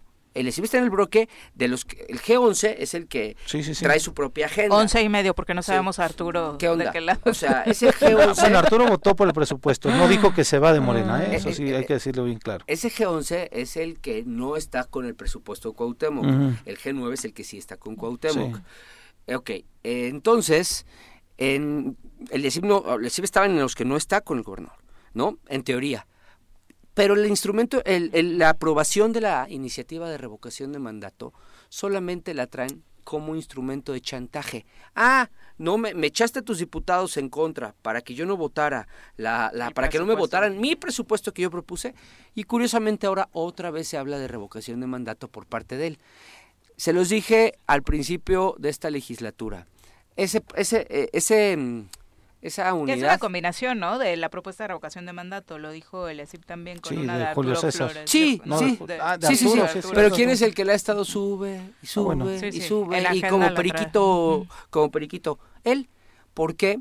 Porque lo que trae es chantajear al gobernador con eso. Con, ah, no me, no, no, no hiciste, nos rompiste el bloque, nos rompiste el Congreso, ah, pues ahora ahí te va otra vez. No es que, no es que les interese, no nos engañemos. Por eso le preguntaba a la senadora si no tiene aplicación directa a la reforma constitucional. Creo que sí la tiene. Yo he sostenido que sí se puede aplicar directamente porque la reforma constitucional sí contempla revocación de gobernadores. Sí, y, y creo que eventualmente podrías encontrarse una línea que nos permita saltar el Congreso local y que se aplique directamente la constitución Pues política. ojalá que se busque esa fórmula. Creo que, ¿no? creo que, creo que Lucy no, no traía muy clara la, la, la, la redacción de del artículo porque me parece que eventualmente hay alguna interpretación para aplicarla. Porque si nos esperamos a que el Congreso local lo haga, No. no. Bueno. Ellos nada más están jugando, ¿eh? Además con este bloque Ya no le sea, toca algo esta- ya no hay, actual, ya ¿no? no hay. Sí, claro. Y ellos nada más están jugando con el petate del muerto. Nomás lo van a usar a contentillo. Ah, no me, no me aprobaste. Ni mi fondo del bienestar, curiosamente, el Ah, mismo claro. imputado. Ah, pues ahí te va revocación de mandato. Se los dije al principio de la legislatura, ustedes no me creían.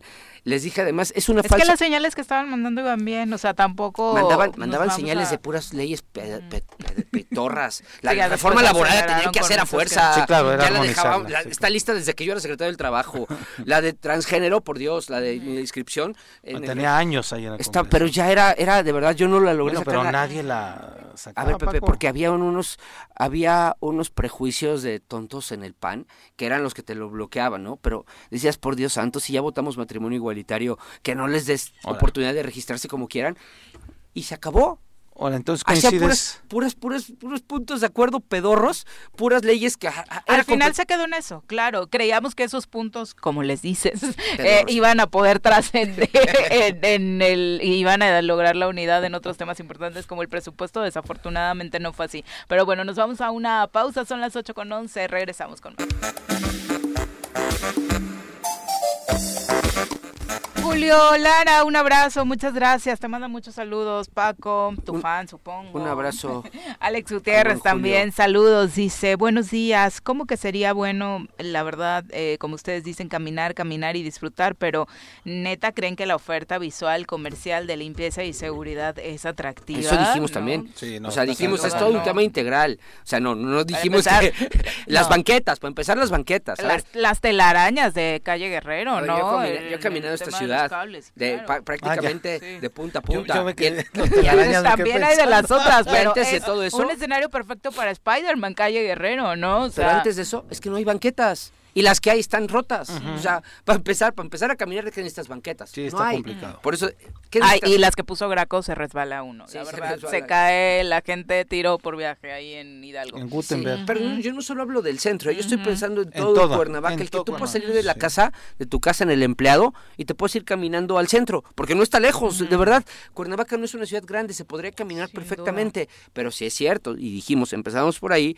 es todo un tema de replantear el, el esquema de, de, Yo, yo el domingo me fui claro. caminando de Chapultepec al Zócalo, ¿eh? de Chapultepec, exacto. Sí, de la Sí, pero de Juan, sí, es bien sí, complicado lo de sí. las banquetas, Las eh, banquetas están correr el riesgo de que te lleve un Bueno, auto. y esto que se está están robando las, las ¿no? alcantarillas. Ta- Está tiro por viaje, Sí. de verdad, No, tiro por de viaje. alcantarillas. Y les va, creo que muy bien a quienes se las Sí. llevan, porque la venta de Sí, cobre justo, está, justo ahí en la escuela enfrente de la- los niños héroes de, de, de Avenida Cuauhtémoc. Pues en Avenida me Morelos. encontré ahí una, ¿no? Ay, en Avenida sí, sí. Morelos. Otras, pero unas en plena banqueta, Paco. No, Entonces, ya, de hecho ya había este, toda una mafia ahí frente a Chedraui.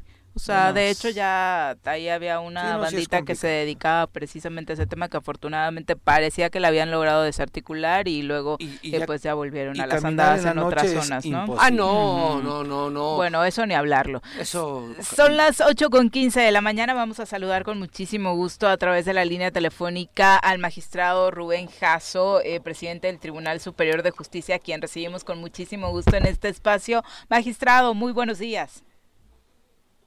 Muy buenos días, Buenos días a todos en la mesa. Buenos días, magistrado. Te saludamos con muchísimo gusto, magistrado. De entrada, no habíamos tenido la oportunidad de platicar contigo sobre este tema, pero supongo que muy feliz tras la determinación de la Suprema Corte de Justicia de la Nación en torno a la ampliación presupuestal para el Poder Judicial. Pues bueno, la verdad que a nuestros ojos sí, estamos muy contentos, creemos que dimos un paso muy importante después de 10 años de pelea por nuestra autonomía financiera, pero bueno, falta que lo veamos materializado. Y justamente eh, la pregunta es, ¿qué va a pasar, magistrado, ahora que el Congreso del Estado no pudo pues este aprobar un presupuesto adecuado para el 2022? Eh, en ese sentido y que la Suprema Corte además les pidió un, una pues un reporte, información de cómo eh, qué determinación han tomado con relación a la decisión de que tomó la Suprema Corte con relación al presupuesto del Tribunal Superior de Justicia. ¿Qué alcances legales tiene? Están en una bronca el, el Congreso del Estado, los 20 diputados, los que no votaron por la aprobación, o ya nada más con que el gobierno del Estado haga el ajuste ya nos libramos de todo mal. No, eh, nuestra consideración es que la Corte ya les notificó, les notifica la controversia por dos días, por lista y de forma personal, y el mismo día que les notifica la controversia de forma personal, también les hace un requerimiento para que les diga qué han hecho para eh, determinar nuestro eh, nuestro presupuesto. En ese sentido, el el presupuesto del Poder Judicial tiene un trámite diferente a lo que tiene todo el presupuesto del gobierno del Estado de Morelos y estaremos a la espera de lo que conteste el Congreso para y, lo, y lo determinará la Corte, ya le hizo el requerimiento a la Corte. Una vez que llegue con la Corte, la Corte también determinará si es correcto lo que hizo el, el Congreso, sin embargo tenemos un trato diferente esperando se cumplan con todas las obligaciones que impuso la Corte en su resolución. Oye, oye presidente, la, la, la resolución de la Corte implicaba también una adecuación para este año fiscal, el año en curso. Eh, esto le correspondía netamente al Ejecutivo. Ya en este año no entraba en función en funciones el Congreso para aprobar o para coadyuvar en, ese sentido. ¿El, Ejecutivo ya les cumplió? No, ah, no, no fue así, no, no fue así la Corte le impone al Ejecutivo solamente el publicar la sentencia.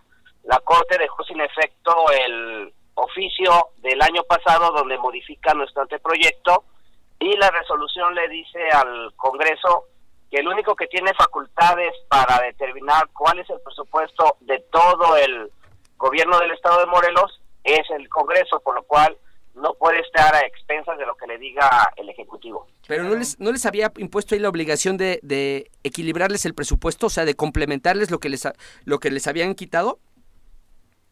No, al Ejecutivo no. la obligación del Ejecutivo es cada vez que presentemos un anteproyecto, sí. no, no, no lo puede modificar. Nosotros mandamos el anteproyecto al Ejecutivo, como marca la ley. Correcto. Y el Ejecutivo, eh, históricamente, no solamente en este gobierno, todos los gobiernos lo que hacen es modificar lo que fue en el anteproyecto.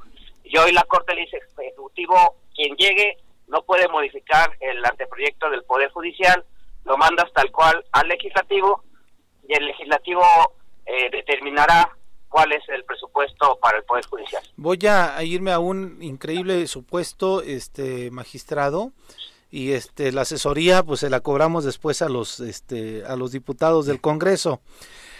El el legislativo quizá puede decir, bueno, el, el, el, porque el ejecutivo mandó el presupuesto en, en septiembre. Sí. La resolución de la corte fue en agosto, septiembre, no, en, en noviembre. Entonces, En noviembre. exactamente. Entonces, cuando manda el Ejecutivo, estoy queriendo suponer, ¿eh? porque además no lo sé a ciencia cierta, cuando manda el Ejecutivo el presupuesto al Congreso, lo manda antes de, la cor- de, de lo que la Corte determinó. Es decir, eh, modificó lo que tú pediste, el Ejecutivo. Así es. ¿En qué, en qué, en qué momento eh, el, el legislativo tenía que haber pedido una nueva propuesta del presupuesto a partir de lo que la Suprema Corte determinó y a partir de ahí decir, pues tenemos que hacer una adecuación exacta? No sé si lo hizo, pero a partir de lo que sucedió, de que no se aprobó, siguen en un brete los legisladores específicamente. Eh, ya, ya toda la responsabilidad la dejó la Corte en el Congreso.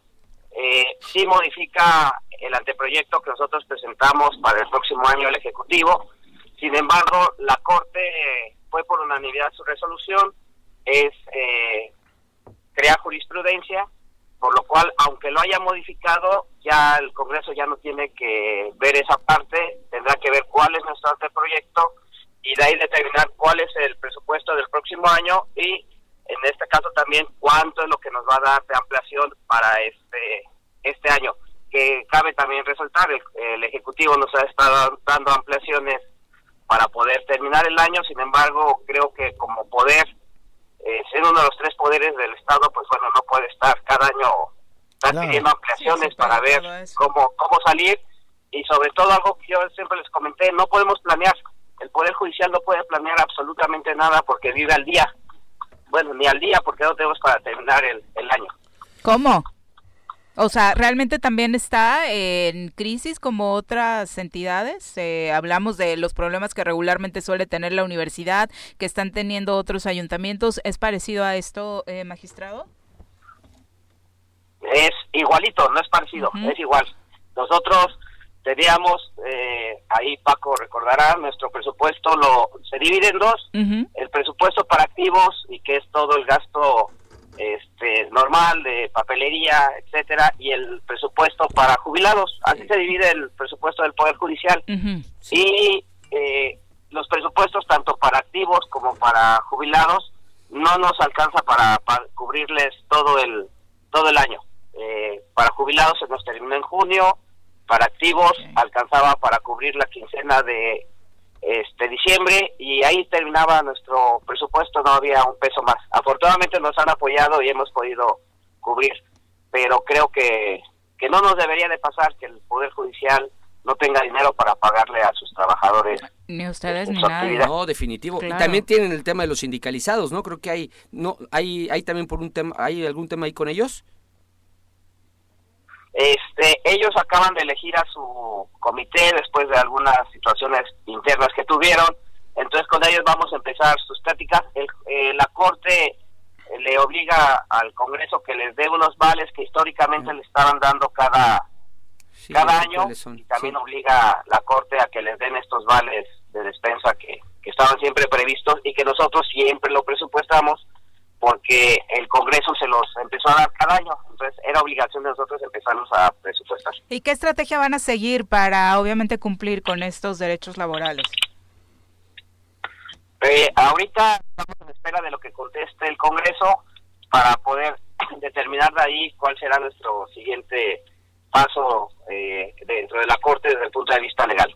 Lo que sí hemos tratado de hacer y sí hemos tenido algunas situaciones, reunirnos con los diputados, reunirnos con el Ejecutivo este, y poder llegar a buenos términos, no solamente para el Poder Judicial, también para el Estado de Morelos, porque entendemos que esto va a traer una consecuencia por todo lo que ya se planeó para el siguiente año y lo que resta de Es que es, es tan- es una situación bien complicada porque creo, honestamente creo, que dentro del Congreso había unanimidad, y mira que hay varios que no me caen bien allá adentro, pero había unanimidad para que mm, se aprobara el presupuesto como lo mandataba el Poder Judicial, como lo habían mandado Sí. ustedes. Creo que ese, ese no era el tema.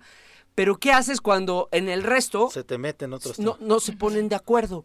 O sea, eh, en términos de, de, de la, de la visión de la Suprema Corte, ¿qué haces cuando, aunque está muy claro cuál es el, el- el tema que vas a tutelar y el mandato que das, no se logra el consenso para que el proyecto en lo general se apruebe? Me ¿no? ganaste la pregunta, cabrón. ¿Cómo? Sí, ¿Qué claro. difícil está? Sí, sí, sí.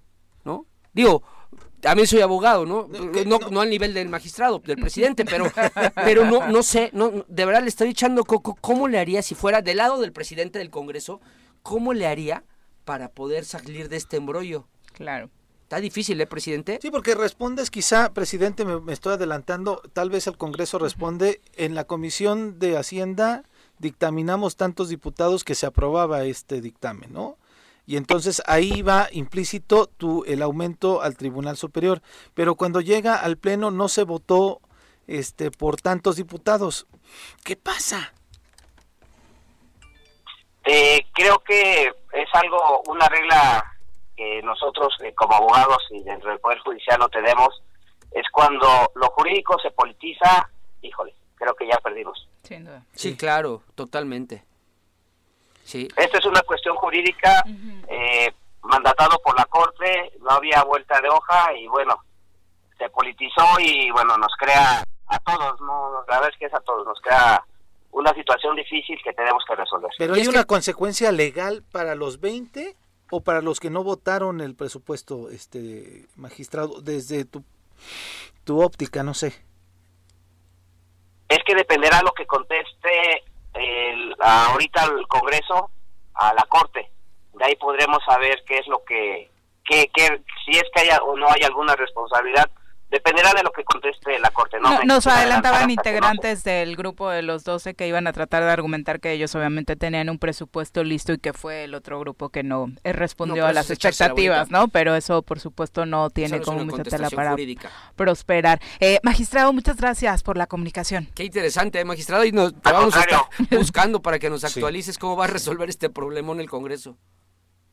Muy buenos claro, estamos a la orden. Mucho gusto, un abrazo. Felicidades. Felices fiestas. Tuyos. Abrazote. Muy buenos días. ¿Qué tema este? Buen día. Sin duda. Son las 8 con 27. Regresamos. 8 con 29 de la mañana, gracias por continuar con nosotros. Vamos a saludar con muchísimo gusto a la doctora Brenda Valderrama, a quien nos acompaña para hablar de ciencia y otros temas que se sumen alrededor. Doctora, ¿cómo te va? Muy, muy buenos bien, días. Muy bien, muchas gracias. Encantada, como siempre, de estar aquí con ustedes, amigos. Eh, pues hoy vamos a, retomar el tema de COVID. Les vamos a decir cómo va, cómo va. Yo les prometí que no iba a hablar de COVID a no ser que fuera extraordinariamente urgente y hoy es extraordinariamente Eso es lo que nos preocupa. Sí, a ver, eh, ¿qué sabemos? Sabemos que hay una nueva variante que se llama Omicron, que es una variante además supercargada, con más de 30 mutaciones, algunas de ellas en la, en la proteína S, que es la, la que confiere inmunidad o la que aporta la inmunidad de las vacunas y que es una variante además extremadamente contagiosa. Todavía no están los números. En el peor de los casos es tan contagiosa como el sarampión, que es la enfermedad más contagiosa que hay en el planeta. En el mejor de los casos es la mitad. ¿Más que la gripe? Muchísimo más. Ah, caray. La enfermedad más contagiosa es el sarampión. Y esta está, en el peor de los casos, igual de contagiosa y en el mejor de los casos a la mitad que es extremadamente contagioso. Eso explica la velocidad tan rápida con la que se está propagando por todo el mundo. Una vez que se instala en un lugar, eh, eh, desplaza a Delta de una manera este, feroz. Y eh, en, en Gauteng, el sur de África, donde primero se detectó este caso, pues ya están pasando a la crisis, ya están llegando, ya están bajando el número de casos, parece que, que, es, una, que es una crisis muy intensa, muy breve, por la misma velocidad de transmisión, pero con un impacto muy fuerte en la salud. ¿Qué sabemos? Sabemos que las vacunas no sirven para prevenir el contagio, ninguna. No, ninguna, eso sí. Todos nos vamos a contagiar. Sí. ¿Sí? Vacunados, no vacunados, con dos, con tres, con cuatro. Y eso ya deberíamos uh, saberlo. hay que ¿eh? mentalizarnos, hay que mentalizarnos de que, de que todos estamos... Es que todavía escucho mucha gente creyendo que por la vacuna ya no, le va a pasar no, No, no, ¿Sabes qué me llamó la atención, doctora? El, el fin de semana, decía yo, eh, estuve en el Zócalo y vi turistas franceses y vi turistas, eh, pues no sé si estadounidenses, no, no alcanzo a distinguir yo el acento pues. de Inglaterra o de, sin sin cubrebocas. Claro, porque no, se tienen rato sin eso. Bueno, ellos sí, pero además en Estados Unidos tampoco. En algunos en algunos lugares. Sí. En, en, California sí, por ejemplo, es más restrictivo, pero sí tiene razón. Hay una enorme diversidad, no se ha logrado transmitir el mensaje. Las vacunas no protegen contra el contagio. Eh, para Omicron, haz de cuenta que estamos en el día cero de la pandemia. ¿Qué tal? Igual de expuestos. ¿Qué ventajas hay? Las vacunas sí protegen contra la forma grave de la enfermedad. Mm. Sin embargo, como la potencia de las vacunas ya menguó, es necesario un refuerzo. En México se hizo un refuerzo parcial de la población de 65 y más. Desafortunadamente nunca sabremos cuántas vacunas se pusieron porque decidieron ya no registrar esas vacunas. Y los refuerzos ya no se van a registrar, entonces nunca sabremos cuántas personas de 65 más se vacunaron. Pero, pero por lo menos hay una protección parcial de ese grupo de población. De ahí en fuera, nadie más estamos protegidos. Todos ya tenemos al menos seis meses con la vacuna y eso significa que la protección que nos da la vacuna está menguando. ¿Qué, qué, qué- qué estamos viendo en otros países? Eh, Inglaterra, por ejemplo, tiene reportados hasta 100.000 casos diarios de Omicron en estos últimos días. Ya inclusive anunciaron un nuevo cierre de, de actividades comerciales, no tanto un confinamiento como la otra vez, pero sí cierre de actividades comerciales. Este, eh, en México sabemos muy poco porque no se hacen pruebas, pero sí, lo que sabemos es suficiente para preocuparnos. En tres semanas pasamos de un caso detectado de Omicron a 6 a 23, en tres semanas. 23 parece muy poquito, pero no lo es, porque es el 72% de todas las pruebas que se hacen en el país. ¿Qué ¿Sí? tal? O sea, 7 de 10 pruebas que se hacen en el país ya son positivos. Omicron. Ya son Omicron. Eso significa que ya desplazó a Delta. Y si ya desplazó a Delta, aunque todavía esté en ciertos lugares, va a ser, va a ser de propagación muy rápida. ¿Cuál es el escenario? Mis, mis colegas en la Autónoma de San Luis Potosí lo que dicen es que esta, esta, esta crisis va a entrar por la frontera a, eh, a través de los, de los lugares eh, turísticos, Los Cabos, Cancún, Puerto Acapulco. Vallarta, Acapulco, ¿sí? Durante las vacaciones de diciembre. De ahí, cuando la gente regrese a su casa, va a ser el verdadero efecto dispersador Claro. y es donde va a empezar la crisis en serio, Qué miedo. que será en enero. Ahora, Otra vez. no O hemos... sea, Otra se vez. suponía que estábamos haciendo todo para prevenir no volver a vivir una crisis como la de sí, no, sí, pero apareció Omicron. Nos, nos cambiaron las reglas del juego. Ahí sí, Ay, ya qué horror esta pinche enfermedad, ¿eh? Perdón Sí, las no, palabras, no, es estamos hasta el horrible. gorro. Es horrible y además es una enorme incertidumbre, porque en el, en el fondo de nuestro corazoncito queremos que ya termine, Por entonces supuesto. optamos por no ver las señales de alarma.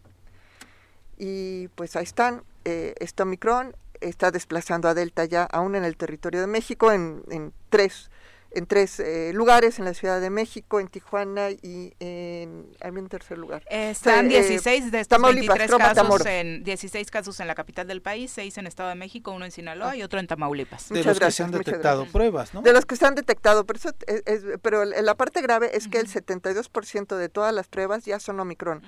O sea, no solamente es el número, sino la proporción. Ya está desplazando a Delta. En este muestreo muy, muy, ¿cómo te diré? Sin usar una palabra que me cause problemas. Muy limitado. Doctora, pero Sí. la buena noticia no es que Omicron no es tan letal. Claro, lo que pasa es que si nos volvemos a contagiar todos, aún el 1%, aún el 0.1% son miles y miles y miles de personas que están en riesgo de morir. ¿Sí? Ya llevamos 600 mil muertos en exceso, ¿eh? Y todavía no acaban de ajustar los datos. ¿Sí? El problema es ese, el problema es que es una enfermedad benigna, pero como nos enfermamos todos, el 0.1% de 120 millones es una Sí, claro. catástrofe. Ese es el problema. Sí, Y además con la cantidad de gente que no tiene vacuna, y ahorita Claro que en es este momento... En 42% de la población. En este momento en donde dices tú, doctora, ya nos está menguando el efecto de la vacuna. Claro, se- ese es el, como le dicen, la tormenta perfecta. Eh, y aparte la temporada invernal, que obviamente vuelve más proclive. Y otra cosa bien contagio. preocupante, si hay una vacuna que no protege nada, nada, nada, es Sputnik. No protege ni contra el contagio, ni contra la enfermedad, ni contra la muerte. ¿Neta? Pero Sputnik no se puso, ¿no? No, no, no es que no se ha puesto, es que se va a poner. Ya llegó un millón de dosis para aplicar en Úchala. México. Esa es la apuesta del gobierno federal Sputnik. Pero eh, ya se tienen datos precisos para poder asegurar esto, eh, Sí. doctora, porque teníamos como Sí. una ola no, de es que- desinformación en no, torno a pasa es que no Sputnik, dieron los datos completos para la fase 3. Por eso el artículo salió con una leyenda. De que los re- revisores no se responsabilizaban de la calidad de los datos. Después de eso, en junio, la, la, eh, inspección de la Organización Mundial de la Salud reprobó sus fábricas Por eso la OMS no tiene aprobado Sputnik, porque sus fábricas reprobaron en control de calidad. Encontraron una lista bastante grande de deficiencias en su calidad de producción. Pero además, ahora son dos vacunas, la de, creo que la de Johnson, de esa no estoy al 100% segura, pero Sputnik son las dos, que se demostró que no protegen contra la forma grave de COVID, de Omicron. Entonces, eh, eh, eh, la peor de las decisiones es apostarle a Sputnik, en todo, por todos los sentidos. Híjoles. ¿sí? Y- y- Pero y ya lo- estaba comprada antes Pues de que hay un rumor de que acaba de llegar a un millón de dosis. Ok. Y la de, no, pero ¿no dijo el presidente que ya va avanzando también en nuestra vacuna? Patria, o cómo chicos? Ujú. Sí, Patria, ¿no? Sí, pero apenas, va, va- o sea, esa es la del año pasado. O sea, es Ah, como si te compras el, el coche del año pasado. Sí, ya. Sí, es un buen coche, Sí. pero para las condiciones del año pasado. Sí, ya, ya, ya. Doctora, ¿qué recomendaciones le darías a todos los que nos están escuchando? ¿Las mismas del año Partiendo pasado? de que ya es muy difícil resguardar. Ujú. No, no, Porque mucha gente ya está en la playa. Sí, no, no, ya- a ver, la- la- las que hemos dicho todo el tiempo, la primera y más importante es reducir el número de contactos. Reducir el número de contactos que tengan con otras personas a lo mínimo indispensable. Cuando, No vayan al Zócalo. Eh, a ver, mira, las, las actividades al aire libre No hay bronca. No son tan No hay menos bronca, hay menos bronca. ¿sí? Sin embargo, siempre hay que usar cubrebocas. Eso debe ser de rigor. Pero lo que sí deben evitar, a como dé lugar, son espacios cerrados y mal ventilados. Tuve oportunidad de estar el fin de semana en un restaurante, no voy a dar el nombre, que muy exigentes con las manos. Tapete, sanitizante, te ponían hasta guantecitos para agarrar el buffet. Pero el lugar cerrado y con aire acondicionado y las mesitas así súper angostitas. El de enfrente estaba a menos de un metro. O sea, no hemos aprendido nada. Esa es, esa es la parte más triste, no hemos aprendido nada. Tenemos que privilegiar las terrazas, los espacios abiertos, la distancia entre personas, el uso de cubrebocas. Los tapetes no sirven, los guantes no sirven, el gel de Ya mano sirve poco. cosas, sí. Lo fundamental es no estar expuesto a las exhalaciones de las otras personas. Esa es la clave. Ahora, para la cena navideña, doctora, que ya es este viernes, eh, ¿limitarías también el número de participantes? Ahora todavía estamos en el tiempo de cancelar. Es- esa, es, esa invitados. es la sugerencia. La otra sugerencia es que no hagan cena, hagan comida y la cena al aire libre. Ah, mira, es una buena idea. Sí, Aparte, ahora que o sea, no, no. Libre, ¿no? Sí, pues, tenemos un clima espléndido, podemos hacer eso. Eh, guarden el pavo y lo al otro día lo sacan. Y mejor hacemos una comida en el jardín, en la terraza, nos vamos a un Pero restaurante. también la no- ¿O por qué en la, ma- en la tarde y no en la noche? Porque Que se presta más el- te encierras. Ah, por el frío. Por el Ajá, frío. Ah, bueno, puedes Pero hacerlo en la terraza en la noche. Sí, bueno, Ay, claro, sí hace frío. Una chamarrita. Ayer hace un frío. Si aguanta, si Yo- aguantas bueno, yo soy collón para. Pepe. Pepe, so- ya somos de Cuernayork. o Es sea, tropical. Nos, nos, Sí, no, bajamos a para el 18 frío. grados y ya traemos la bufanda. Sí, Ah, claro. pues, bu- bufandita, No, guancito. pero digo, esa es, esa es una alternativa. eh, Ay, en lo realidad digo cada quien va midiéndole, ¿no? Pero lo importante es evitar espacios cerrados sin uso de cubrebocas por mucho tiempo. Esa es la clave. ¿Sí? Que es lo que acaba en. Europa, es lo que los, los fulmina, que ellos no tienen esta oportunidad, ellos tienen que estar encerrados, Sí, el clima no les permite salir al aire libre. Es cierto. Nosotros te podemos hacer eso, esa es nuestra, nuestra válvula de salida, hay que aprovecharla. Sí, lo desafortunado, como siempre, particularmente en Morelos, es que dices ya cerraron en Europa, tal país le Sí. aportó económicamente esto a las empresas o a las pequeñas empresas para poder cerrar 15 días, y aquí sabemos que no va a pasar eso porque no pasó en la primera crisis. Entonces yo ¿no? invito a los restauranteros de Cuernavaca que Que ofrezcan abran las terrazas. las condiciones, que abran las terrazas, que abran las ventanas, que remodelen. Tuvieron año y medio para remodelar. No le invirtieron un centavo a sus instalaciones. Y no estamos hablando de reconstruir, estoy hablando de abrir ventanas. Eso es lo que estamos pidiendo. Ajá, que cambien un ventanal. Con eso estamos hechos. Como siempre, es muy interesante platicar contigo y desafortunado que se haya cruzado de nueva cuenta por todas eh, las situaciones el Omicron, porque teníamos también otro asunto importante a tratar, eh, que es lo que está sucediendo con el IMTA, ¿no? Lo dejamos para la próxima. Ay, el INTA Exacto. porque va a entrar en un impasse. Eh, Perfecto. Las vacaciones nos van a meter en un impasse, pero, pero La próxima semana No, y traemos el de antropología e historia, También. ¿eh? Sí, sí, sí. También. Muchas gracias. Órale, Buenos días. nos vemos. Son Bye. las 8 con Un abrazo. 42. Regresamos. 8 con 45 de la mañana, gracias por continuar con nosotros. Abrazo a todos los que continúan con sus mensajes, saludos, preocupación, por supuesto, ya los leo. Eh, no es para menos, obviamente nos esperábamos cerrar el año de otra forma, si incluso la propia doctora, eh, antes, como bien dice, de que nos sorprendiera Omicron, pues obviamente se habían hecho otros cálculos para diciembre y enero, ¿no? En febrero decían que nos podía llegar una ola más. ¿no? Exactamente. Que íbamos a estar muy relax, pero ve nada más. Y, y la verdad es que volvemos a decirlo, está en nuestras manos poder cuidarnos y poder amortiguar esta eh, nueva ola que pudiera traer Omicron y que afecte lo menos posible la economía que de por sí ya quedó dañada eh, desde el año pasado. Profe Arnaldo Pozas, un abrazo. Ay, qué bueno que lleva el conteo. Dice ya la sexta posada, ya casi, ya casi llegamos a la nueve. Iván Fernández, un abrazo también. Muchas gracias por sintonizarnos. Leonel Jaimes, ya lo leíamos, dice que tengan un excelente martes, un abrazo para todos, incluso al Chairo Mayor, que yo creo que ya se fue a vivir a la tierra prometida en Pejelandia. Eh, no es Pejelandia, se llama Huitzilac, pero por allá anda. ah, yo pensé que Eh, vivía en Santa Lucía. o que se había ido a, a dos bocas. ahí.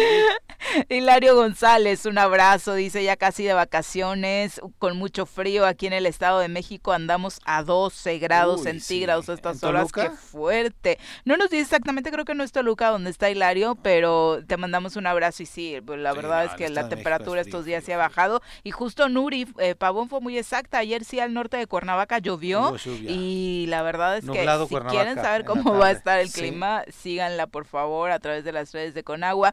Chacho Matar, recuerda este tema ahora que hablábamos del transporte, eh, el proyecto del Morebús, dice, la verdad es que a mí me parece que a pesar de todo eh, lo que se dijo en su momento debería ser retomado, me parece que con algunas modificaciones podría ser viable impulsarlo para acabar con conflictos de vialidad en... A ver, sí, pero es muy... eh, A ver, eh, fue muy Este gobierno polémico, jamás lo va a hacer. fue- No, ¿cómo cree? No, Viri, sí. Un gobierno que operaba y que sabía que tenía más habilidad política como el de Graco no pudo, ¿no?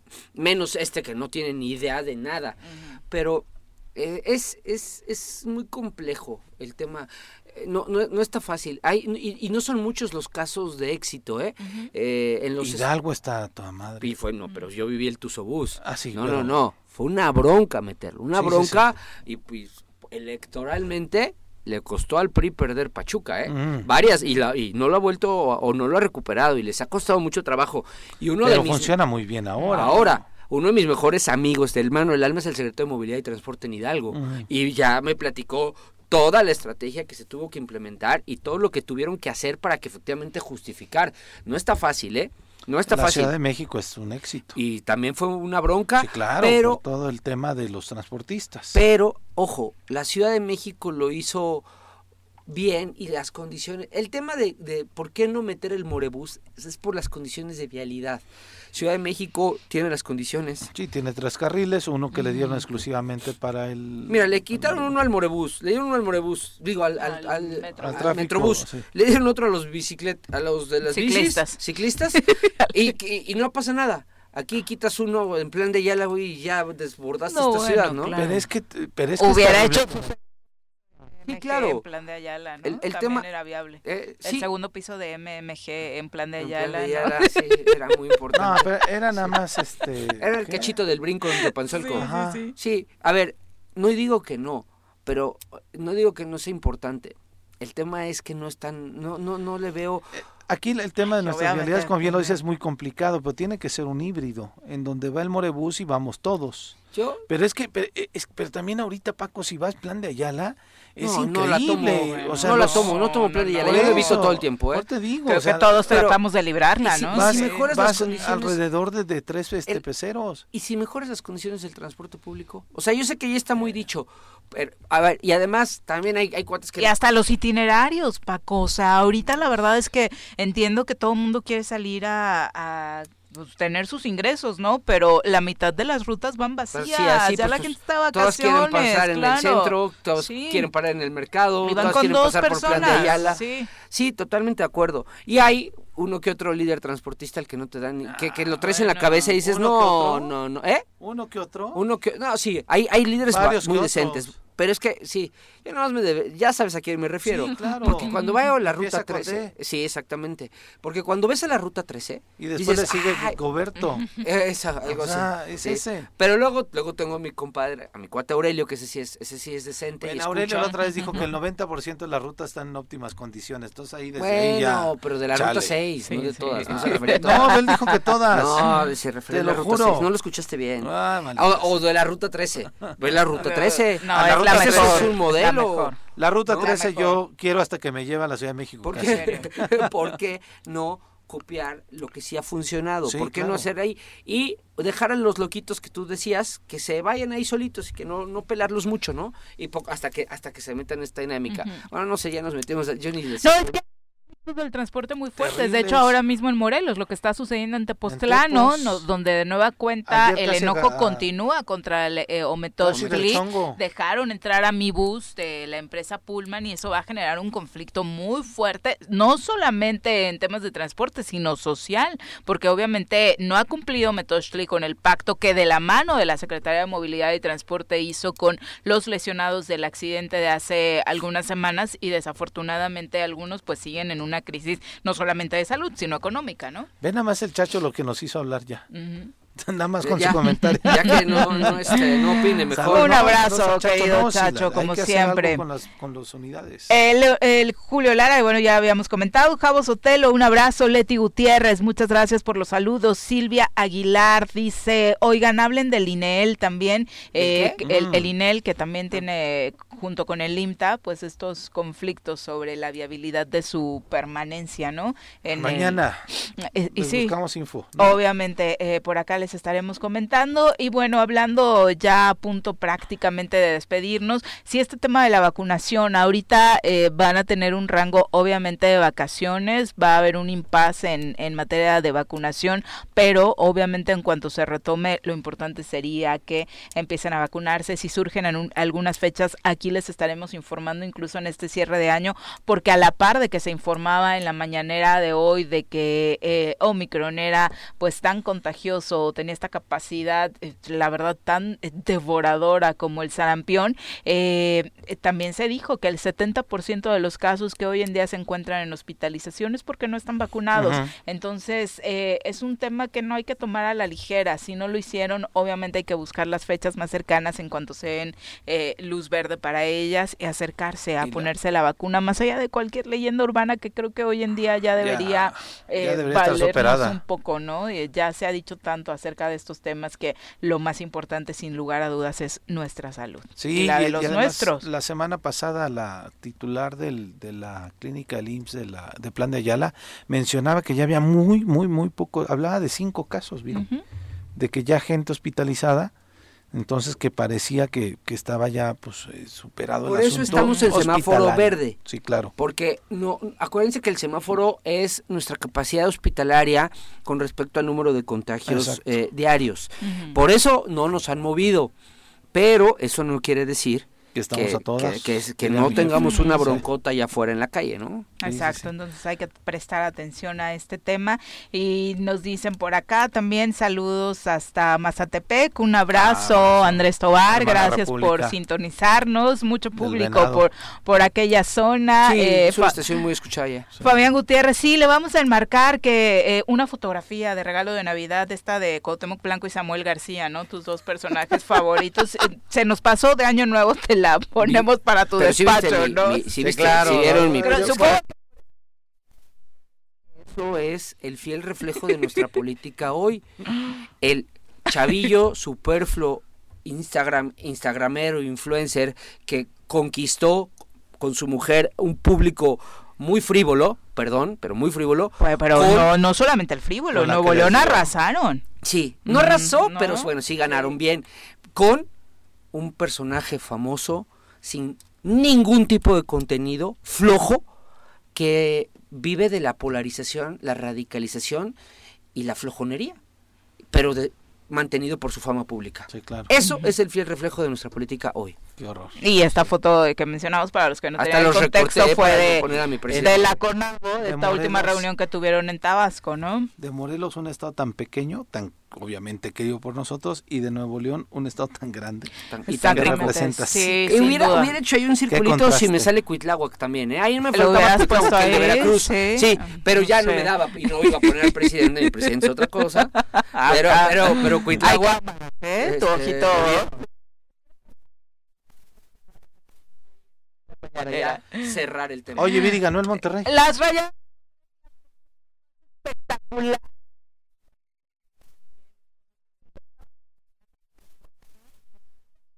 de la Liga MX femenil iban, la verdad es que con todas las ventajas las chicas de Tigres, las Amazonas, pero le hicieron un partidazo, lograron dejarlas en cero porque esas niñas hicieron goleada tras Sí, goleada este torneo y la pregunta todo el torneo fue cuántos goles meten en este partido, dejarlas en cero no es cualquier cosa, obviamente esto fue una gran motivación y ya luego se quedaron con un 3-1 en los penales que les dieron su segundo título en la Liga MX y la verdad es que una de las grandes noticias es que eh, se corona a la par de Rayadas la primera mujer directora técnica en Ah, la Liga cierto. MX femenil, todos habían sido hombres eh, como directores técnicos y ahora Eva Espejo, que inició eh, de muy buena forma con las Tuzas del Pachuca, pues por fin obtiene un título de liga ahora con las Rayadas. Así que enhorabuena y, y una gran iniciativa, ahora que decías de Samuel, no fue de Samuel, fue de Mariana, Mariana. eh, hacer este esta donación de peluches, una campaña que hizo el Real Betis en su momento, ahora la trasladó al Estadio del Volcán y la afición lanzó peluches, eh, muñequitos y demás para que los niños de Capullos, el DIF, las casas del DIF, pues pudieran tener una linda Navidad. Está ¿no? bien, Entonces, la verdad es que sí. ella utiliza bien su influencia, La verdad es que sí. influencerismo, me parece bien, ¿no? Sí. Este, Una, una muy linda campaña, sí, sin lugar sí, a por dudas. supuesto, por supuesto. Paco, muchas gracias, Gracias, por acompañarnos. Viris, Feliz. Navidad para ti, para Ah, tu familia. Un sí. abrazote a todos los que nos escuchan, a ustedes. Muchas y felicidades para ti, para Mari, para la pequeña Silvana, por Gracias. supuesto. Gracias. Enhorabuena para estas fiestas, cuídense mucho. Mi querido Gracias, Pepe, Viri. muy Gracias, buenos días. gracias. Ya nos mañana. vamos, por supuesto ustedes también. Tengan un excelente día y después de la información que les compartimos hoy, la verdad es que cuídense Por muchísimo. favor. ¡Uy! ¡Se acabó! Pues así es esto. Esta fue la revista informativa más importante del centro del país. El Choro Matutino. Por lo pronto, el Choro Matutino. A bailar